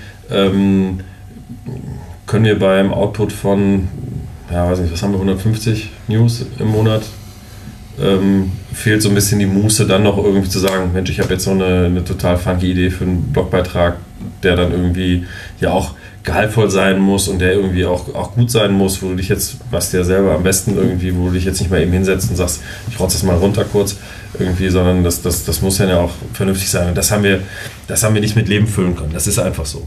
Ähm, es gibt auch, also es gibt ja verschiedene Momente in, auf dieser Seite, die wir, die wir ähm, ähm, ganz gut finden, die dann aber in sich äh, Probleme nach sich ziehen. Ne? Ich finde den Social Feed eigentlich grundsätzlich eine, eine ganz gute Sache. Wenn aber über den Social Feed die neuen Trikots geleakt werden als erstes, ist es dann halt irgendwie so, dass du sagst, geil, bei uns auf der Seite ist irgendwie das neue Trikot und das sollte irgendwie gar nicht da stehen und so, dann stößt du halt dann irgendwie an deine Grenzen, weil dann irgendwelche Verschlagwortungen doch nicht so super deluxe gefiltert werden können oder so kleinteilig, dass du Sachen dann nicht verhindern kannst und so weiter und so fort. Also das, das ist dann aber sozusagen im Prozess dann erst zu erkennen. Ne? Also du kannst ja kannst ja über Verschlagwortung sagen, die und die, die Begrifflichkeiten schließt du aus, das und das und das an Hashtags schließt du aus, das und das und das machst du so irgendwie. Ähm, aber trotzdem, äh, äh, keine Ahnung, wenn man jetzt, wenn man jetzt sagen würde, wir würden meinetwegen, HSV darf nicht irgendwie drauf und es schreibt dann aber einer nur der Hamburger Sportverein, dann ist es drauf. Weißt du, also so irgendwie, also das ist dann halt manchmal so ein bisschen, bisschen schwierig und das hat sich sozusagen in diesem Prozess, seitdem wir die Seite haben, ähm, haben sich so ein paar Sachen äh, reingegeben, die ähm, in der Konzeption möglicherweise auch ein bisschen etwas angedacht waren, als sie dann schlussendlich in der Umsetzung sind.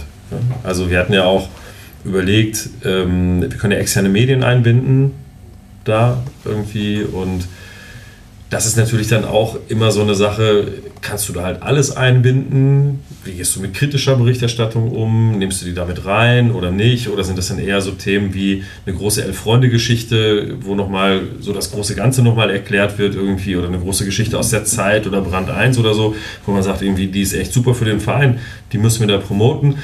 Oder gehst du auch mal irgendwie, nimmst du einen Bildartikel, wo äh, zum Start der Saison geschrieben wird, alles scheiße bei St. Pauli, die haben nichts verändert, irgendwie alles Mist, alle raus. Und da kommst du natürlich auch schnell in so eine Sache, willst du das denn auf deiner Seite wirklich haben? Willst du das den handelnden Personen dann irgendwie auch nochmal umhängen und so? Und entscheidest dich dann eher dagegen und sagst, okay, das Interview in der Augsburger Allgemein von Andreas jetzt vor ein paar, ein paar Wochen, das passt da ganz gut rein, weil das sozusagen, da gab es noch irgendwie Hannover-Diskussion und, und DFL hatte nochmal und das passte thematisch irgendwie ganz gut und so weiter und so weiter. Ähm, aber andere Sachen ähm, äh, lassen wir dann äh, ehrlicherweise eher raus. Die finden sich dann im Pressespiegel wieder, der auch einzusehen ist. Aber es ist halt so, dass in der Konzeption diese Plattform ähm, eigentlich größer angelegt war, als sie schlussendlich dann genutzt wird. Und deswegen bilden wir auch nicht vollumfänglich alles ab. Versuchen wir zwar immer irgendwie, aber dann trotzdem bleibt da ein bisschen was auf der Strecke. Habt ihr da, weil ja der Verein auch schon angesprochen wurde, wird das von den anderen Abteilungen stärker genutzt? Also Beispiel, die Handballabteilung hat eine eigene Website und macht da ja auch sehr regelmäßig ähm, eigene Berichte von, keine Ahnung, zweite Damen und so weiter und so fort. Ist das mal diskutiert worden, ob man das stärker einbindet, dass man die vielleicht ganz integriert oder sind die happy mit ihrer Seite und sollen es auch bleiben? Ich glaube, Rugby hat auch eine eigene Seite und so. Genau, es ist ja, also auch da gilt ja die Abteilungsautonomie, wo wir jetzt schlecht sagen können, so per Orders Mufti, bitteschön, alles hier rein. Ähm, würdet ihr das denn wollen? Mhm. Diskutiert ihr das mit denen? Ja, also wir, wir, wir äh, fordern sie regelmäßig und dass Lennart, weil er auch Blickpunkt verantwortlicher ist, sozusagen auch Ansprechpartner für die Amateurabteilung, wir fordern ihn natürlich schon auf, dass sie sich redaktionell quasi beteiligen können und so weiter und so fort. Ähm, und wir überlegen jetzt, das ist tatsächlich auch aktuell irgendwie ein Thema, ähm, inwieweit wir äh, es nicht vielleicht schaffen können, ähnlich wie es bei den Rabauken ist, dass man eine nicht nur eine statische Seite hinterlegt, sondern eine Seite, wo dann auch News reingehen können. Also fürs NLZ wäre das zum Beispiel ein Thema. Ne? Dass man also sagt, okay, wir haben jetzt ähm, NLZ-News auf der, auf der Hauptseite, aber wenn du auf den NLZ-Reiter gehst, findest du nicht nur, hier geht es zu den Teams und hier geht es um Stuff und hier ist die Anfahrt und hier ist quasi, äh, sind unsere, ähm, äh, unsere NLZ-Leitlinien, sondern du findest erstmal eine News-Seite, wo alle relevanten Themen zum NLZ sind und darunter sind die anderen Sachen halt auch noch zu finden und so. Also da überlegen wir schon, das zu machen und da, also das ist jetzt quasi am Anfang eines Prozesses, der wahrscheinlich auch noch ein paar Monate dauern wird, aber da sind wir halt über Thomas Michael als Geschäftsführer Amateursport halt auch im Gespräch mit den Abteilungen. Könnt ihr euch vorstellen, das so oder das so oder so zu machen, aber da muss ich auch der Weite Ehre geben, relativ viele Abteilungen haben auch ganz feine Seiten so, also die, die, sind, die sind cool, die haben pleatsche Leute da sitzen, die die Seiten gut gestaltet haben, die das redaktionell gut machen irgendwie, die werden wahrscheinlich nicht sagen, ich, ich gebe das aus der Hand, so. Nur wir überlegen halt, das, das möglicherweise doch äh, zu, zu intensivieren und mit einzubinden. Auch bei der AFM ist das halt ein Thema. Ne? Also, dass man da vielleicht guckt, irgendwie, weil, weil die auch schon gesagt haben: Mensch, unsere Seite, da müssten wir eigentlich auch was machen, können wir das nicht integrieren und so weiter und so fort. Also, da sind wir auch im Gespräch. Wir als Format werden sehr dafür gelobt, dass wir immer die Gäste aus dem Verein bekommen. Und das ist natürlich im Endeffekt etwas, was wir an euch nur als Dank weitergeben können, weil ihr dafür sorgt, dass die Gäste dann auch hier an Laden kommen. Ähm, wie intensiv verfolgt ihr umgekehrt Fanmedien, also die diversen Blogs, die es auch dann um den Verein gibt? Und ähm, wie verfolgt ihr denn auch Kommunikation über den Verein in den sozialen Netzwerken? Also klar, wenn der FC St. Pauli auf Twitter gemenschent wird, bekommt ihr es mit. Sucht ihr generell das Thema auch sonst irgendwie? Jörn. Also ich würde sagen, ich nutze Twitter sehr oft als Frühwarnsystem, kann man sagen, weil wenn ein Thema relevant werden könnte, dann ploppt es meistens als erstes auf äh, Twitter auf und ähm, da nutze ich nicht nur ähm, die Ad-Mentions, äh, sondern beispielsweise auch diverse Hashtags, die es geben könnte. Also natürlich der Haupthashtag FCSP, aber wenn jetzt ein anderes Thema relevant wird, ähm, gebe ich das da auch ein und äh, das hat sich eigentlich auch in den letzten Jahren relativ oft bewährt, dass ich dann frühzeitig an Christoph irgendwie ähm, quasi einen, einen Hinweis geben konnte, das könnte vielleicht in den nächsten Tagen ein, Thema werden rund um den Verein. Vielleicht ma- manchmal sind, bleiben die Dinger dann klein, aber teilweise werden sie dann auch relativ groß. Und ansonsten ähm, schaue ich schon relativ regelmäßig ähm, diverse Blogs an, sei es jetzt der Magische FC-Blog ähm, oder Millern-Tonfolgen hören, aber da vermischt sich dann oft Berufliches und Privates, würde ich sagen. Also auf St. Pauli-Forum habe ich dann irgendwann verzichtet, aber ich glaube, ich komme da gut mit zurecht. Okay.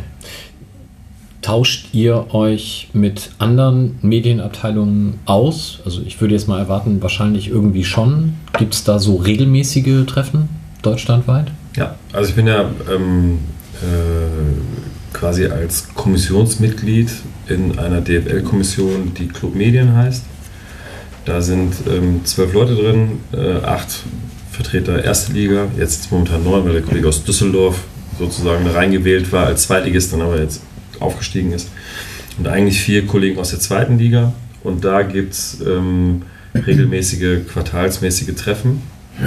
In der Kommission werden Themen besprochen wie neuer TV-Vertrag, was müssen wir machen, was können wir machen und so weiter und so fort. Weil das ist ja auch was, was wahrscheinlich viele Leute gar nicht wissen. Wir kriegen da manchmal so Hinweise, ähm, äh, guck doch mal NBA irgendwie, die ballern sofort Videos live, also quasi live raus. Also bei uns ist so, wir dürfen Bewegbild vom Spieltag am Samstag, am Dienstag oder ab Dienstag 0 Uhr äh, in 90 Sekunden ähm, maximal erstmal über Social Media irgendwie ausspielen. Also da sind wir, sind wir relativ begrenzt, ähm, was Zeiten angeht und was, was Umfänge angeht und so weiter und so fort. Also wir haben da nicht die Möglichkeit, wie es jetzt zum Beispiel in England ist, dass die bis zum, Abpfiff, bis zum Anpfiff und direkt nach Abpfiff alles machen können, mit auf dem Platz, mit also quasi live die Sachen irgendwie haben und so. Das gibt es halt in Deutschland nicht.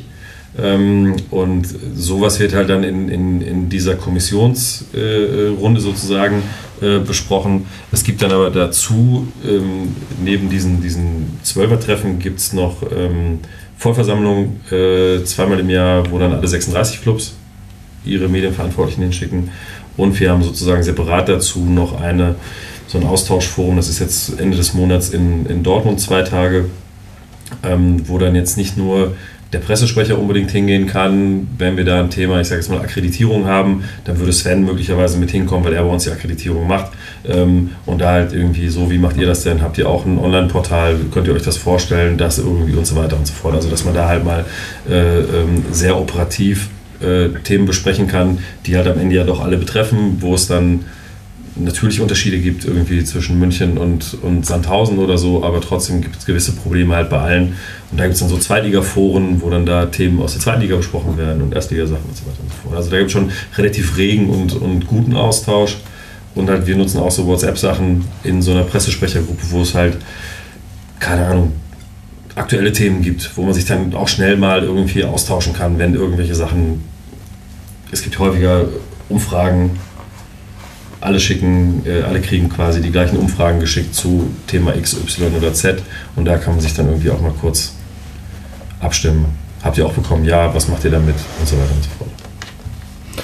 Habt ihr eine, eine Idee, warum andere Vereine weniger Wert scheinbar auf Fanmedien legen? Weil so in meiner Wahrnehmung, wenn ich das von anderen Vereinen höre, wie, wie Blogs und wie Podcasts da von den eigenen Vereinen behandelt werden, ist das mit stiefmütterlich noch geprahlt. Also da haben wir eine sehr hervorgehobene Position. Warum verstehen andere Vereine das nicht als Chance? Also ist es für euch wahrscheinlich schwierig, das zu beurteilen, aber vielleicht redet man über sowas mal. Ich würde es vielleicht andersrum beantworten wollen, wenn man, also jetzt nicht, dass ich diesen Verein hier in seiner Gänze verstanden hätte, aber wenn man sich halt überlegt, warum der Verein so ist, wie er ist, landet man ja zwangsläufig bei der Fanszene. Also muss man sich ja auch mit denen auseinandersetzen, die den Verein so gemacht haben, wie er jetzt halt ist und die ihn auch möglicherweise weiterentwickeln. Und wenn da Leute halt sitzen, die sagen, ey, wir machen jetzt hier quasi für diesen St. Pauli-Kosmos, ähm, machen wir einen Podcast oder wir machen einen Blog, dann muss man die Leute ernst nehmen, weil das sind ja sozusagen die Multiplikatoren, die in die Fans hinaus äh, ausstrahlen. Und von daher was für uns eigentlich, ähm, oder für mich halt nahezu ein logischer Schluss zu sagen, na klar nehmen wir die auch ernst. Und na klar, wenn, ähm, hat jetzt zuletzt nicht mehr so oft stattgefunden, aber wenn es da mal Hintergrundgespräche gibt, dann sagen wir halt neben den Mopo-Bild Abendblatt-Leuten, sagen wir dem Podcast halt auch Bescheid, ähm, damit die halt auch ein Bild davon haben, warum gewisse Entscheidungen so und nicht anders getroffen wurden und so. Und das werden wir perspektivisch auch, auch ähm, also zum Glück ist es momentan alles ruhig und entspannt irgendwie, da muss man solche Gespräche selten führen, aber das ist dann, das ist dann, wenn es dann mal wieder soweit ist, dann natürlich auch so weiter fortgesetzt wird. Aber hast du eine Idee, warum andere Vereine das nicht so machen? Kannst du das beurteilen? Redet man über Fanmedien auf solchen Treffen? Naja, also die Frage ist ja halt, keine Ahnung, ich weiß jetzt nicht, ich kann es jetzt von Schalke nur sagen, irgendwie, ähm, da gab es eine Blindenzeitung, die von, Ja. zwei, von zwei blinden Fans irgendwie gemacht wurde. Ja, So. Schalke Unser zum Ja. Beispiel ist ja auch. Aber so, ich glaube, das, die das lief dann halt, behandelt worden. Ja, aber das lief dann halt auch eher so, das lief halt, weißt du, du kriegst ja dreieinhalbtausend Anfragen im Jahr. Mhm. Und wenn dann irgendwie jetzt noch Fans kommen und sagen, ich hätte ganz gerne auch noch hier den oder den Spieler, dann sagst du, boah, schwierig, ey, weil die sind schon da und da und da und da. Okay. Irgendwie. Ne? Also ich glaube, das ist dann möglicherweise ein Grund, warum das nicht so gemacht wird. Da Aber gibt wir es nicht so viele Anfragen für Spieler? Hier vielleicht auch? Also ich kriege das mit meinen Kollegen, die irgendwie Fanbeauftragter, Fanprojekten arbeiten, dass natürlich der, die Anfrage nach Spielern von Fans viel höher, also jetzt gar nicht von Podcasts oder, oder Fanzines oder was weiß ich, sondern von richtig von Fanclubs, die zu ihren Zehnjährigen jetzt aber wirklich Ribery haben wollen oder so, also jetzt um, mal- um mal in der Liga zu spielen. Ähm, das kriege ich hier, also das kommt ja schon mal vor, dass ein Fanclub einen Spieler haben will, aber ja nur, ja, also das ist ein, eine überschaubare Anfrage, würde ich jetzt mal behaupten. Das ist, glaube ich, bei anderen Vereinen schon, schon anders, oder? Also, dass Also- man auch natürlich sagen kann, alles klar, der Millanton kriegt Sami Alagui, weil es, weil es gibt halt nicht 20 Anfragen aus der Fanszene oder von Fans oder von Zuschauern oder wie auch immer, die überhaupt äh, auf Sami Alagui zugreifen wollen, sozusagen. Dann kann ich die natürlich hierhin ganz gut hinschicken, während bei, keine Ahnung, weiß ich nicht, irgendeinem anderen Verein die Anfrage halt auch einfach höher ist, bei Schalke wahrscheinlich zum Beispiel. Ja, da waren ja andere Strukturen. Weißt du, die haben so einen Schalker Fanclub-Verband. Da gab es jedes Jahr, äh, sind die Spieler da in die Bezirke gefahren mit Weihnachten, ne? Fanclub-Treffen irgendwie rund um Weihnachten und dann irgendwie mit Privatflieger mal irgendwie hier nach, nach auf irgendeiner der, der Nordseeinseln geflogen irgendwie und so, also so, solche Sachen, weißt du? Und dann, dann sitzen da 250 Leute in der Kneipe, kommt ein Spieler hin, alle singen blau und weiß, wie lieb ich dich, geiler Abend, super, viele Fotos, ole ole und ähm, dann fahren die wieder nach Hause. Ne? Und ähm, da ist das auch ganz anders strukturiert, wenn Fanclub Jubiläum hat, ganze Entourage hin, zwei Spieler plus irgendwie äh, Vereinsfunktionär und dann ist da auch mit Uftata und Kapelle und so weiter und so fort irgendwie und das ist hier natürlich relativ, a- sagen wir mal, relativ anders. Mhm. Ne? Also diese Anforderungen werden ja hier so gut wie nicht gestellt. Ne? Wenn es dann irgendwie Fanclub-Turnier gibt und man sagt, Mensch, wenn ein Spieler vorbeikommen könnte, ist super, aber wenn das halt nicht ist, dann ist es auch okay irgendwie, weil Oko kommt ja oder Sandra kommt ja oder dann, dann ist es halt irgendwie so. Ne? Ähm, ja, und ich finde also am Ende, das ist natürlich dann auch immer blöd, wenn man, wenn man den Leuten, von denen man eingeladen wird, dann auch noch irgendwie so Honig um den Bart schmiert irgendwie. Ich finde das Format auch ganz cool. Also, also ich habe jetzt auch kein, kein Problem damit, einem Spieler guten Gewissen zu sagen, geht da mal hin. A, sind die Leute korrekt, B, ähm, sehen die alle super aus. Muss Und es gibt sagen. Odessa. noch. Und du kannst Odessa dir richtig den Arsch vollhauen irgendwie. Und, äh, ist ja nur Radio, sieht ja keiner, wie viel Genau. man soll. Das ist ja auch der Vorteil. Außer seiner Zeit bei Wilco, da hat man es Ja, das hat man's gehört. durchs Radio gesehen. ich Aber die ja Spieler sind trinkfester natürlich als Wilko. bis heute darauf, dass wir mal einen Spieler oder einen Funktionär zu Gast haben, der am Ende so strunz ist wie Wilko. Keiner. Das, ich weiß ja gar nicht, wie das überhaupt möglich ist. Wilko, schönen Gruß. Schick mal wieder was. Gut, letztes Thema, was ich hier noch auf dem Zettel habe, ist Vereinstv. Ähm, zum einen habt ihr wahrscheinlich einen Überblick ähm, wie viele Abonnenten ihr habt. Wird das mehr? Stagniert das? Ähm, wir hatten eine. äh, Wir hatten irgendwie eine Umstellung. Wir mussten quasi den, den, den, ähm, den Anbieter wechseln.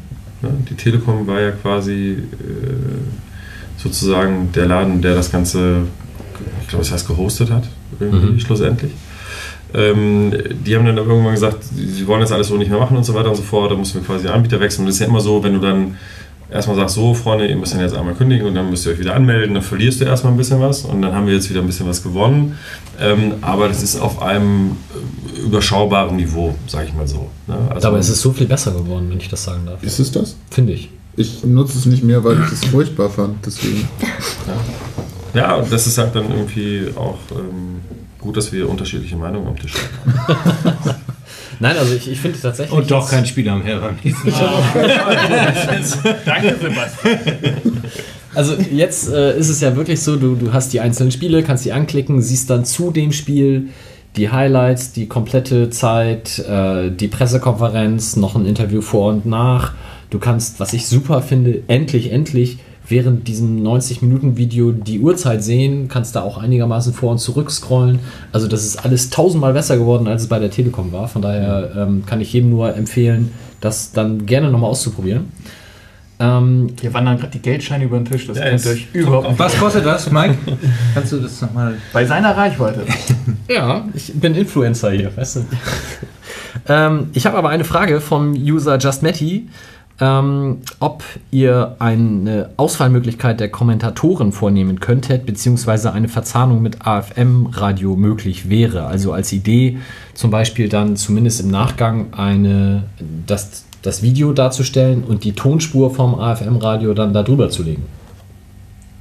Also wir haben ja ähm, in einer idealen Welt haben wir quasi während des Spiels, da können wir kein Bewegbild zeigen, da haben wir quasi so mit grafischen Elementen das und da läuft Wolf Schmidt ja drüber sozusagen. Also das ist ja der Versuch, das synchron irgendwie hinzukriegen. Also da, da gibt es das schon. Mm, Das ist irgendwie, ähm,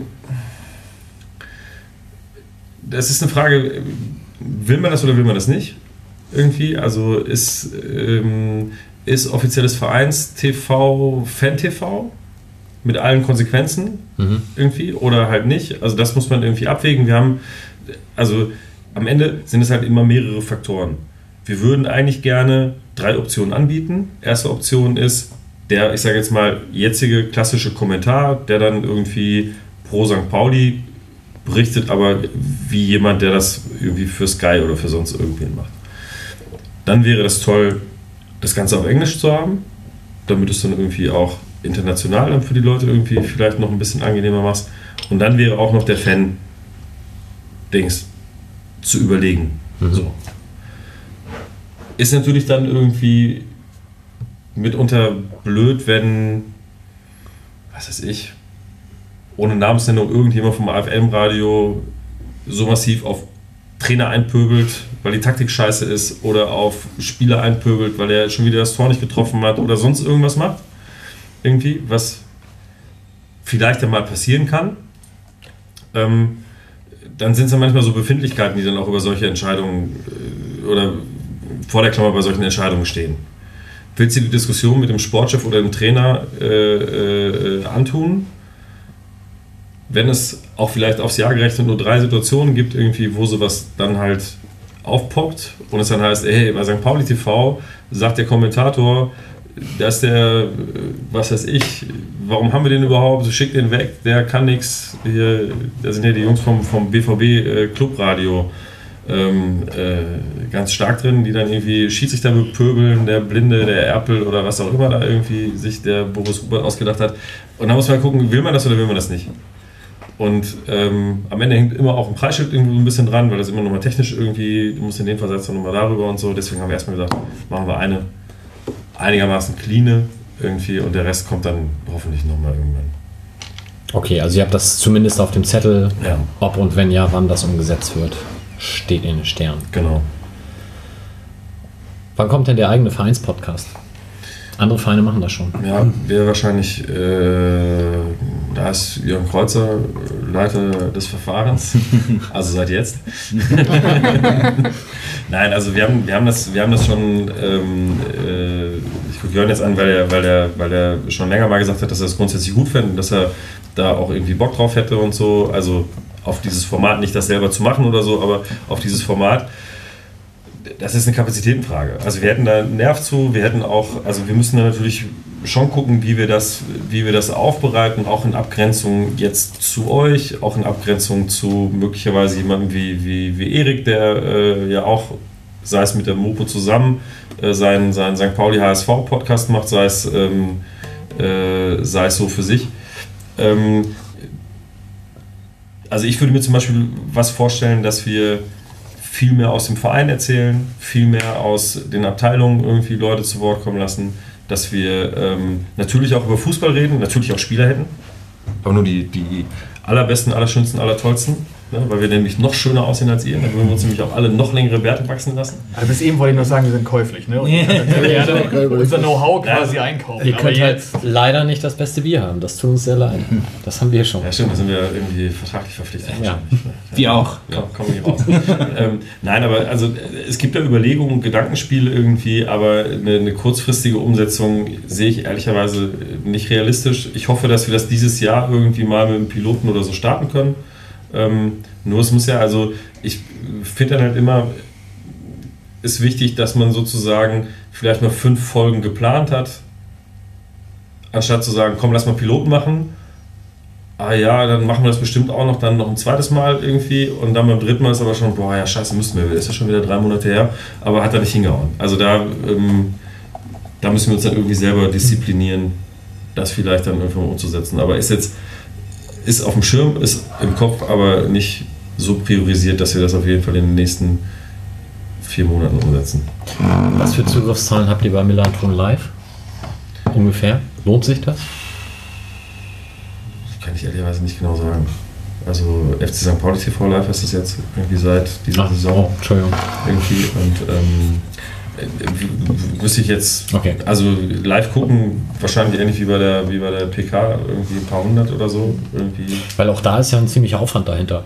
Also Total, total. Das ist ja schon auch mit, mit Gästen, mit Technik und allem drum Ja. dran. Also da ist ja Ach, das ist das vor dem Spiel, meinst du jetzt? Ja. oder was? Ah ja, ist klar. Jetzt da war ich sehr überrascht. Da sitzen ja unglaublich, also es sind ja zwei Leute allein hinter den Tastaturen und machen und tun und Ton ist dabei und keine Ahnung was. Ja, das ist. Das Wir waren ist- ja einmal zu Gast Da wird richtig, richtig Sendung gefahren. Also Das das, ist jetzt nichts irgendwie mit, mit. Wir überlassen es dem Zufall und lassen einfach mal laufen oder so. Ähm, auch wenn es mir Finale macht. Vielleicht, aber. Das fand ich nicht. Ich war da jetzt ja auch beim letzten Spieltag mal zu Gast. Das fand ich überhaupt nicht, dass das den Eindruck macht. Nein, finde ich auch. Also die sind echt, ähm, also Mike und, und Jonas sind da echt sehr gewissenhaft und, und äh, mir ja sozusagen als Redaktion dahinter irgendwie bereitet das auch immer echt sehr akribisch vor. Ähm, ja, aber auch da, auch das überlegen wir, wie wir das vielleicht nochmal besser machen können, weil eine Stunde Programm ist halt auch lang irgendwie, musst auch gucken, kriegst du immer Gäste, hast du immer was zu erzählen und so weiter und so fort und ähm, wollen die Leute das überhaupt? Also die zu Hause sind, wollen die das? Oder ist das eher so ein Liebhaberstück, was wir jetzt haben und so? Also da sind wir auch dabei zu überlegen, inwieweit man das Format noch ein bisschen anpassen kann, vielleicht da nochmal die eine oder andere Änderung macht. Aber grundsätzlich ist das wirklich mit, mit echt viel Herzblut und großem Aufwand tatsächlich auch betrieben. Wir sind damals eingeladen worden, als äh, Verlinden auch da war. Ich weiß nicht, ob das die Qualität der Sendung irgendwie einstufen kann. Was war denn der Grund? War das unsere 50. Sendung ja, oder so? 50. Sendung. Ja, Und ihr okay. habt die beiden geschickt, die am Die gerade erst eine am Sendung kürzesten dabei waren. Ist ja Aber am besten aussehen. Das stimmt. Mit Abstand. Mit Abstand. Ist ja mit Bild. Im Gegensatz zu ihr. Ja, Dann kann man auch keine Schuhe tragen. Ja, das ist mir auch schon aufgefallen, was hier eigentlich los ist. Dafür ist er ja Chef. Also genau. Ich habe tatsächlich meine Fragelisten abgearbeitet. Ist denn eigentlich so ein Transfer von Alex Meyer, also von einem Star, möchte ich mal sagen, ist das schon für euch auch, merkt ihr das sofort? Also es ist deutlich mehr Arbeit, Aufwand, Anfrage, weiß der Geier? Ja, also wenn, Also wenn wir jetzt mal um, um, um die Anfragen, wenn es darum geht, geht es äh, enorm. Also was der für Anfragen bekommt, da habe ich auch gedacht, holla die Waldfee. Presseanfragen, Ja, oder? Presseanfragen. Also jetzt nur rein Presseanfragen. Social Media technisch ist auch. Alex war quasi Ja. eine bessere Content-Maschine als Ja. jede Katze. Das will was heißen. Das, das muss man. Was, obwohl ich eigentlich offiziell Katzencontent verboten habe. und ich, ich versuche immer wieder einen reinzumogeln, ne? aber ähm, man, man kann es ja quasi, wir hatten ja vorhin über Instagram geredet, wirklich der Kanal, der am schnellsten wächst und ich glaube, äh, die Präsentation von Alex war mit Abstand der beste Post, was die Reichweite und die, die Herzchen angeht. Also da waren gute Posts, waren irgendwie so 10.000 und Alex hat, glaube ich, fast die 15.000 geknackt. Du merkst es zum Beispiel auch auf Twitter, wenn du ein Foto von Alex nimmst, weißt du gleich, okay, du kriegst auf jeden Fall Klick, Klickzahlen. Das ist einfach so. Ja, dann wollen wir halt den, den Europapokal-Hype der Eintracht auch ein bisschen mitnehmen. Ja, klar. Zu Recht. Lass der Grüße. YouTube. Achso, Entschuldigung, bitte. Und bei den Vlogs hat man es auch gemerkt, tatsächlich.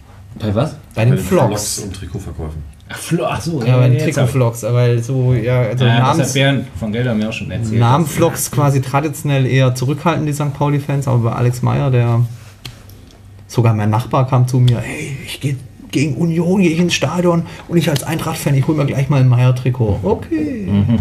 Ja, das ist halt schon, es ist halt schon, ähm, am Ende ist es halt auch äh, manchmal verrückt, weil äh, diese Leute zum Beispiel von Sky hatten sich gedacht, alles klar, wir wollen Alex Meyer haben und so weiter und so fort, vor dem ersten Spiel gegen Darmstadt, weil sein erstes Spiel, der Fußballgott ist in der zweiten Liga und so weiter und so weiter.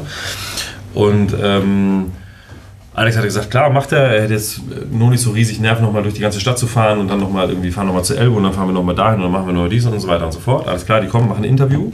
Ähm, eine Woche später äh, ruft Sky wieder an. Ja, für das Spiel Union würden wir ganz gerne Axel May, äh, Alex Meyer Interview machen. Irgendwie sagen, aber habt ihr doch letzte, letzte Woche. Ja, aber wir würden es jetzt nochmal in schön machen und äh, würden da jetzt irgendwie, wir mit mal zur Elbe fahren.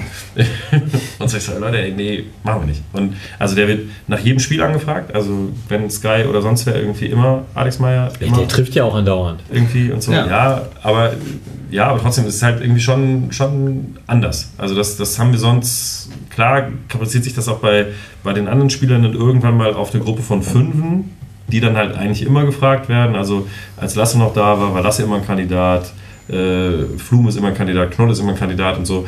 Ähm, Robin ist eigentlich auch immer äh, äh, sehr stark gefragt. Aber jetzt ist nur Alex Meyer. Völlig wurscht. Gewinnst 3-0, er schießt kein Tor, Alex Meyer. Verlierst 5-0, er macht auch nichts kaputt, irgendwie Alex Meyer. Also das, das, das ist so ein bisschen, Diese Spiele gab es aber noch nicht. gibt's ja noch nicht. Also ist jetzt auch, Aber das wird es ja auch nicht geben. Aber für die. Leute, man weiß ja nicht, wann das angehört wird. Ne? Mhm. Das wird es ja auch nicht geben. Es ist mir bei dem Darmstadt-Spiel aber auch aufgefallen, allein in der Sky-Berichterstattung, wie oft da das Thema war, Alex Meyer spielt immer noch nicht, wird er jetzt eingewechselt, wann wird er eingewechselt, wann kommt endlich Alex Meyer? Ich habe irgendwie gedacht, Leute, da spielen irgendwie 22 Leute, können wir uns nicht um die kümmern? Und alle fünf Minuten, Alex Meyer hat die Schuhe angezogen oder hat seine Jacke gewechselt oder keine Ahnung was. Also es ist, Der hatte die Schuhe unter der Jacke. ja, Das war ein ganz großes Thema. unfassbar. Krass für dass er die Menschen. vorgewärmt hat. Da hat der Kommentator auf einer, einer Zeitung, deren Namen nicht genannt werden darf, äh, noch gesagt, in der Kreisliga hast du da die Kippe. Er hat also seine Schuhe zum Warmhalten. Das ist schön.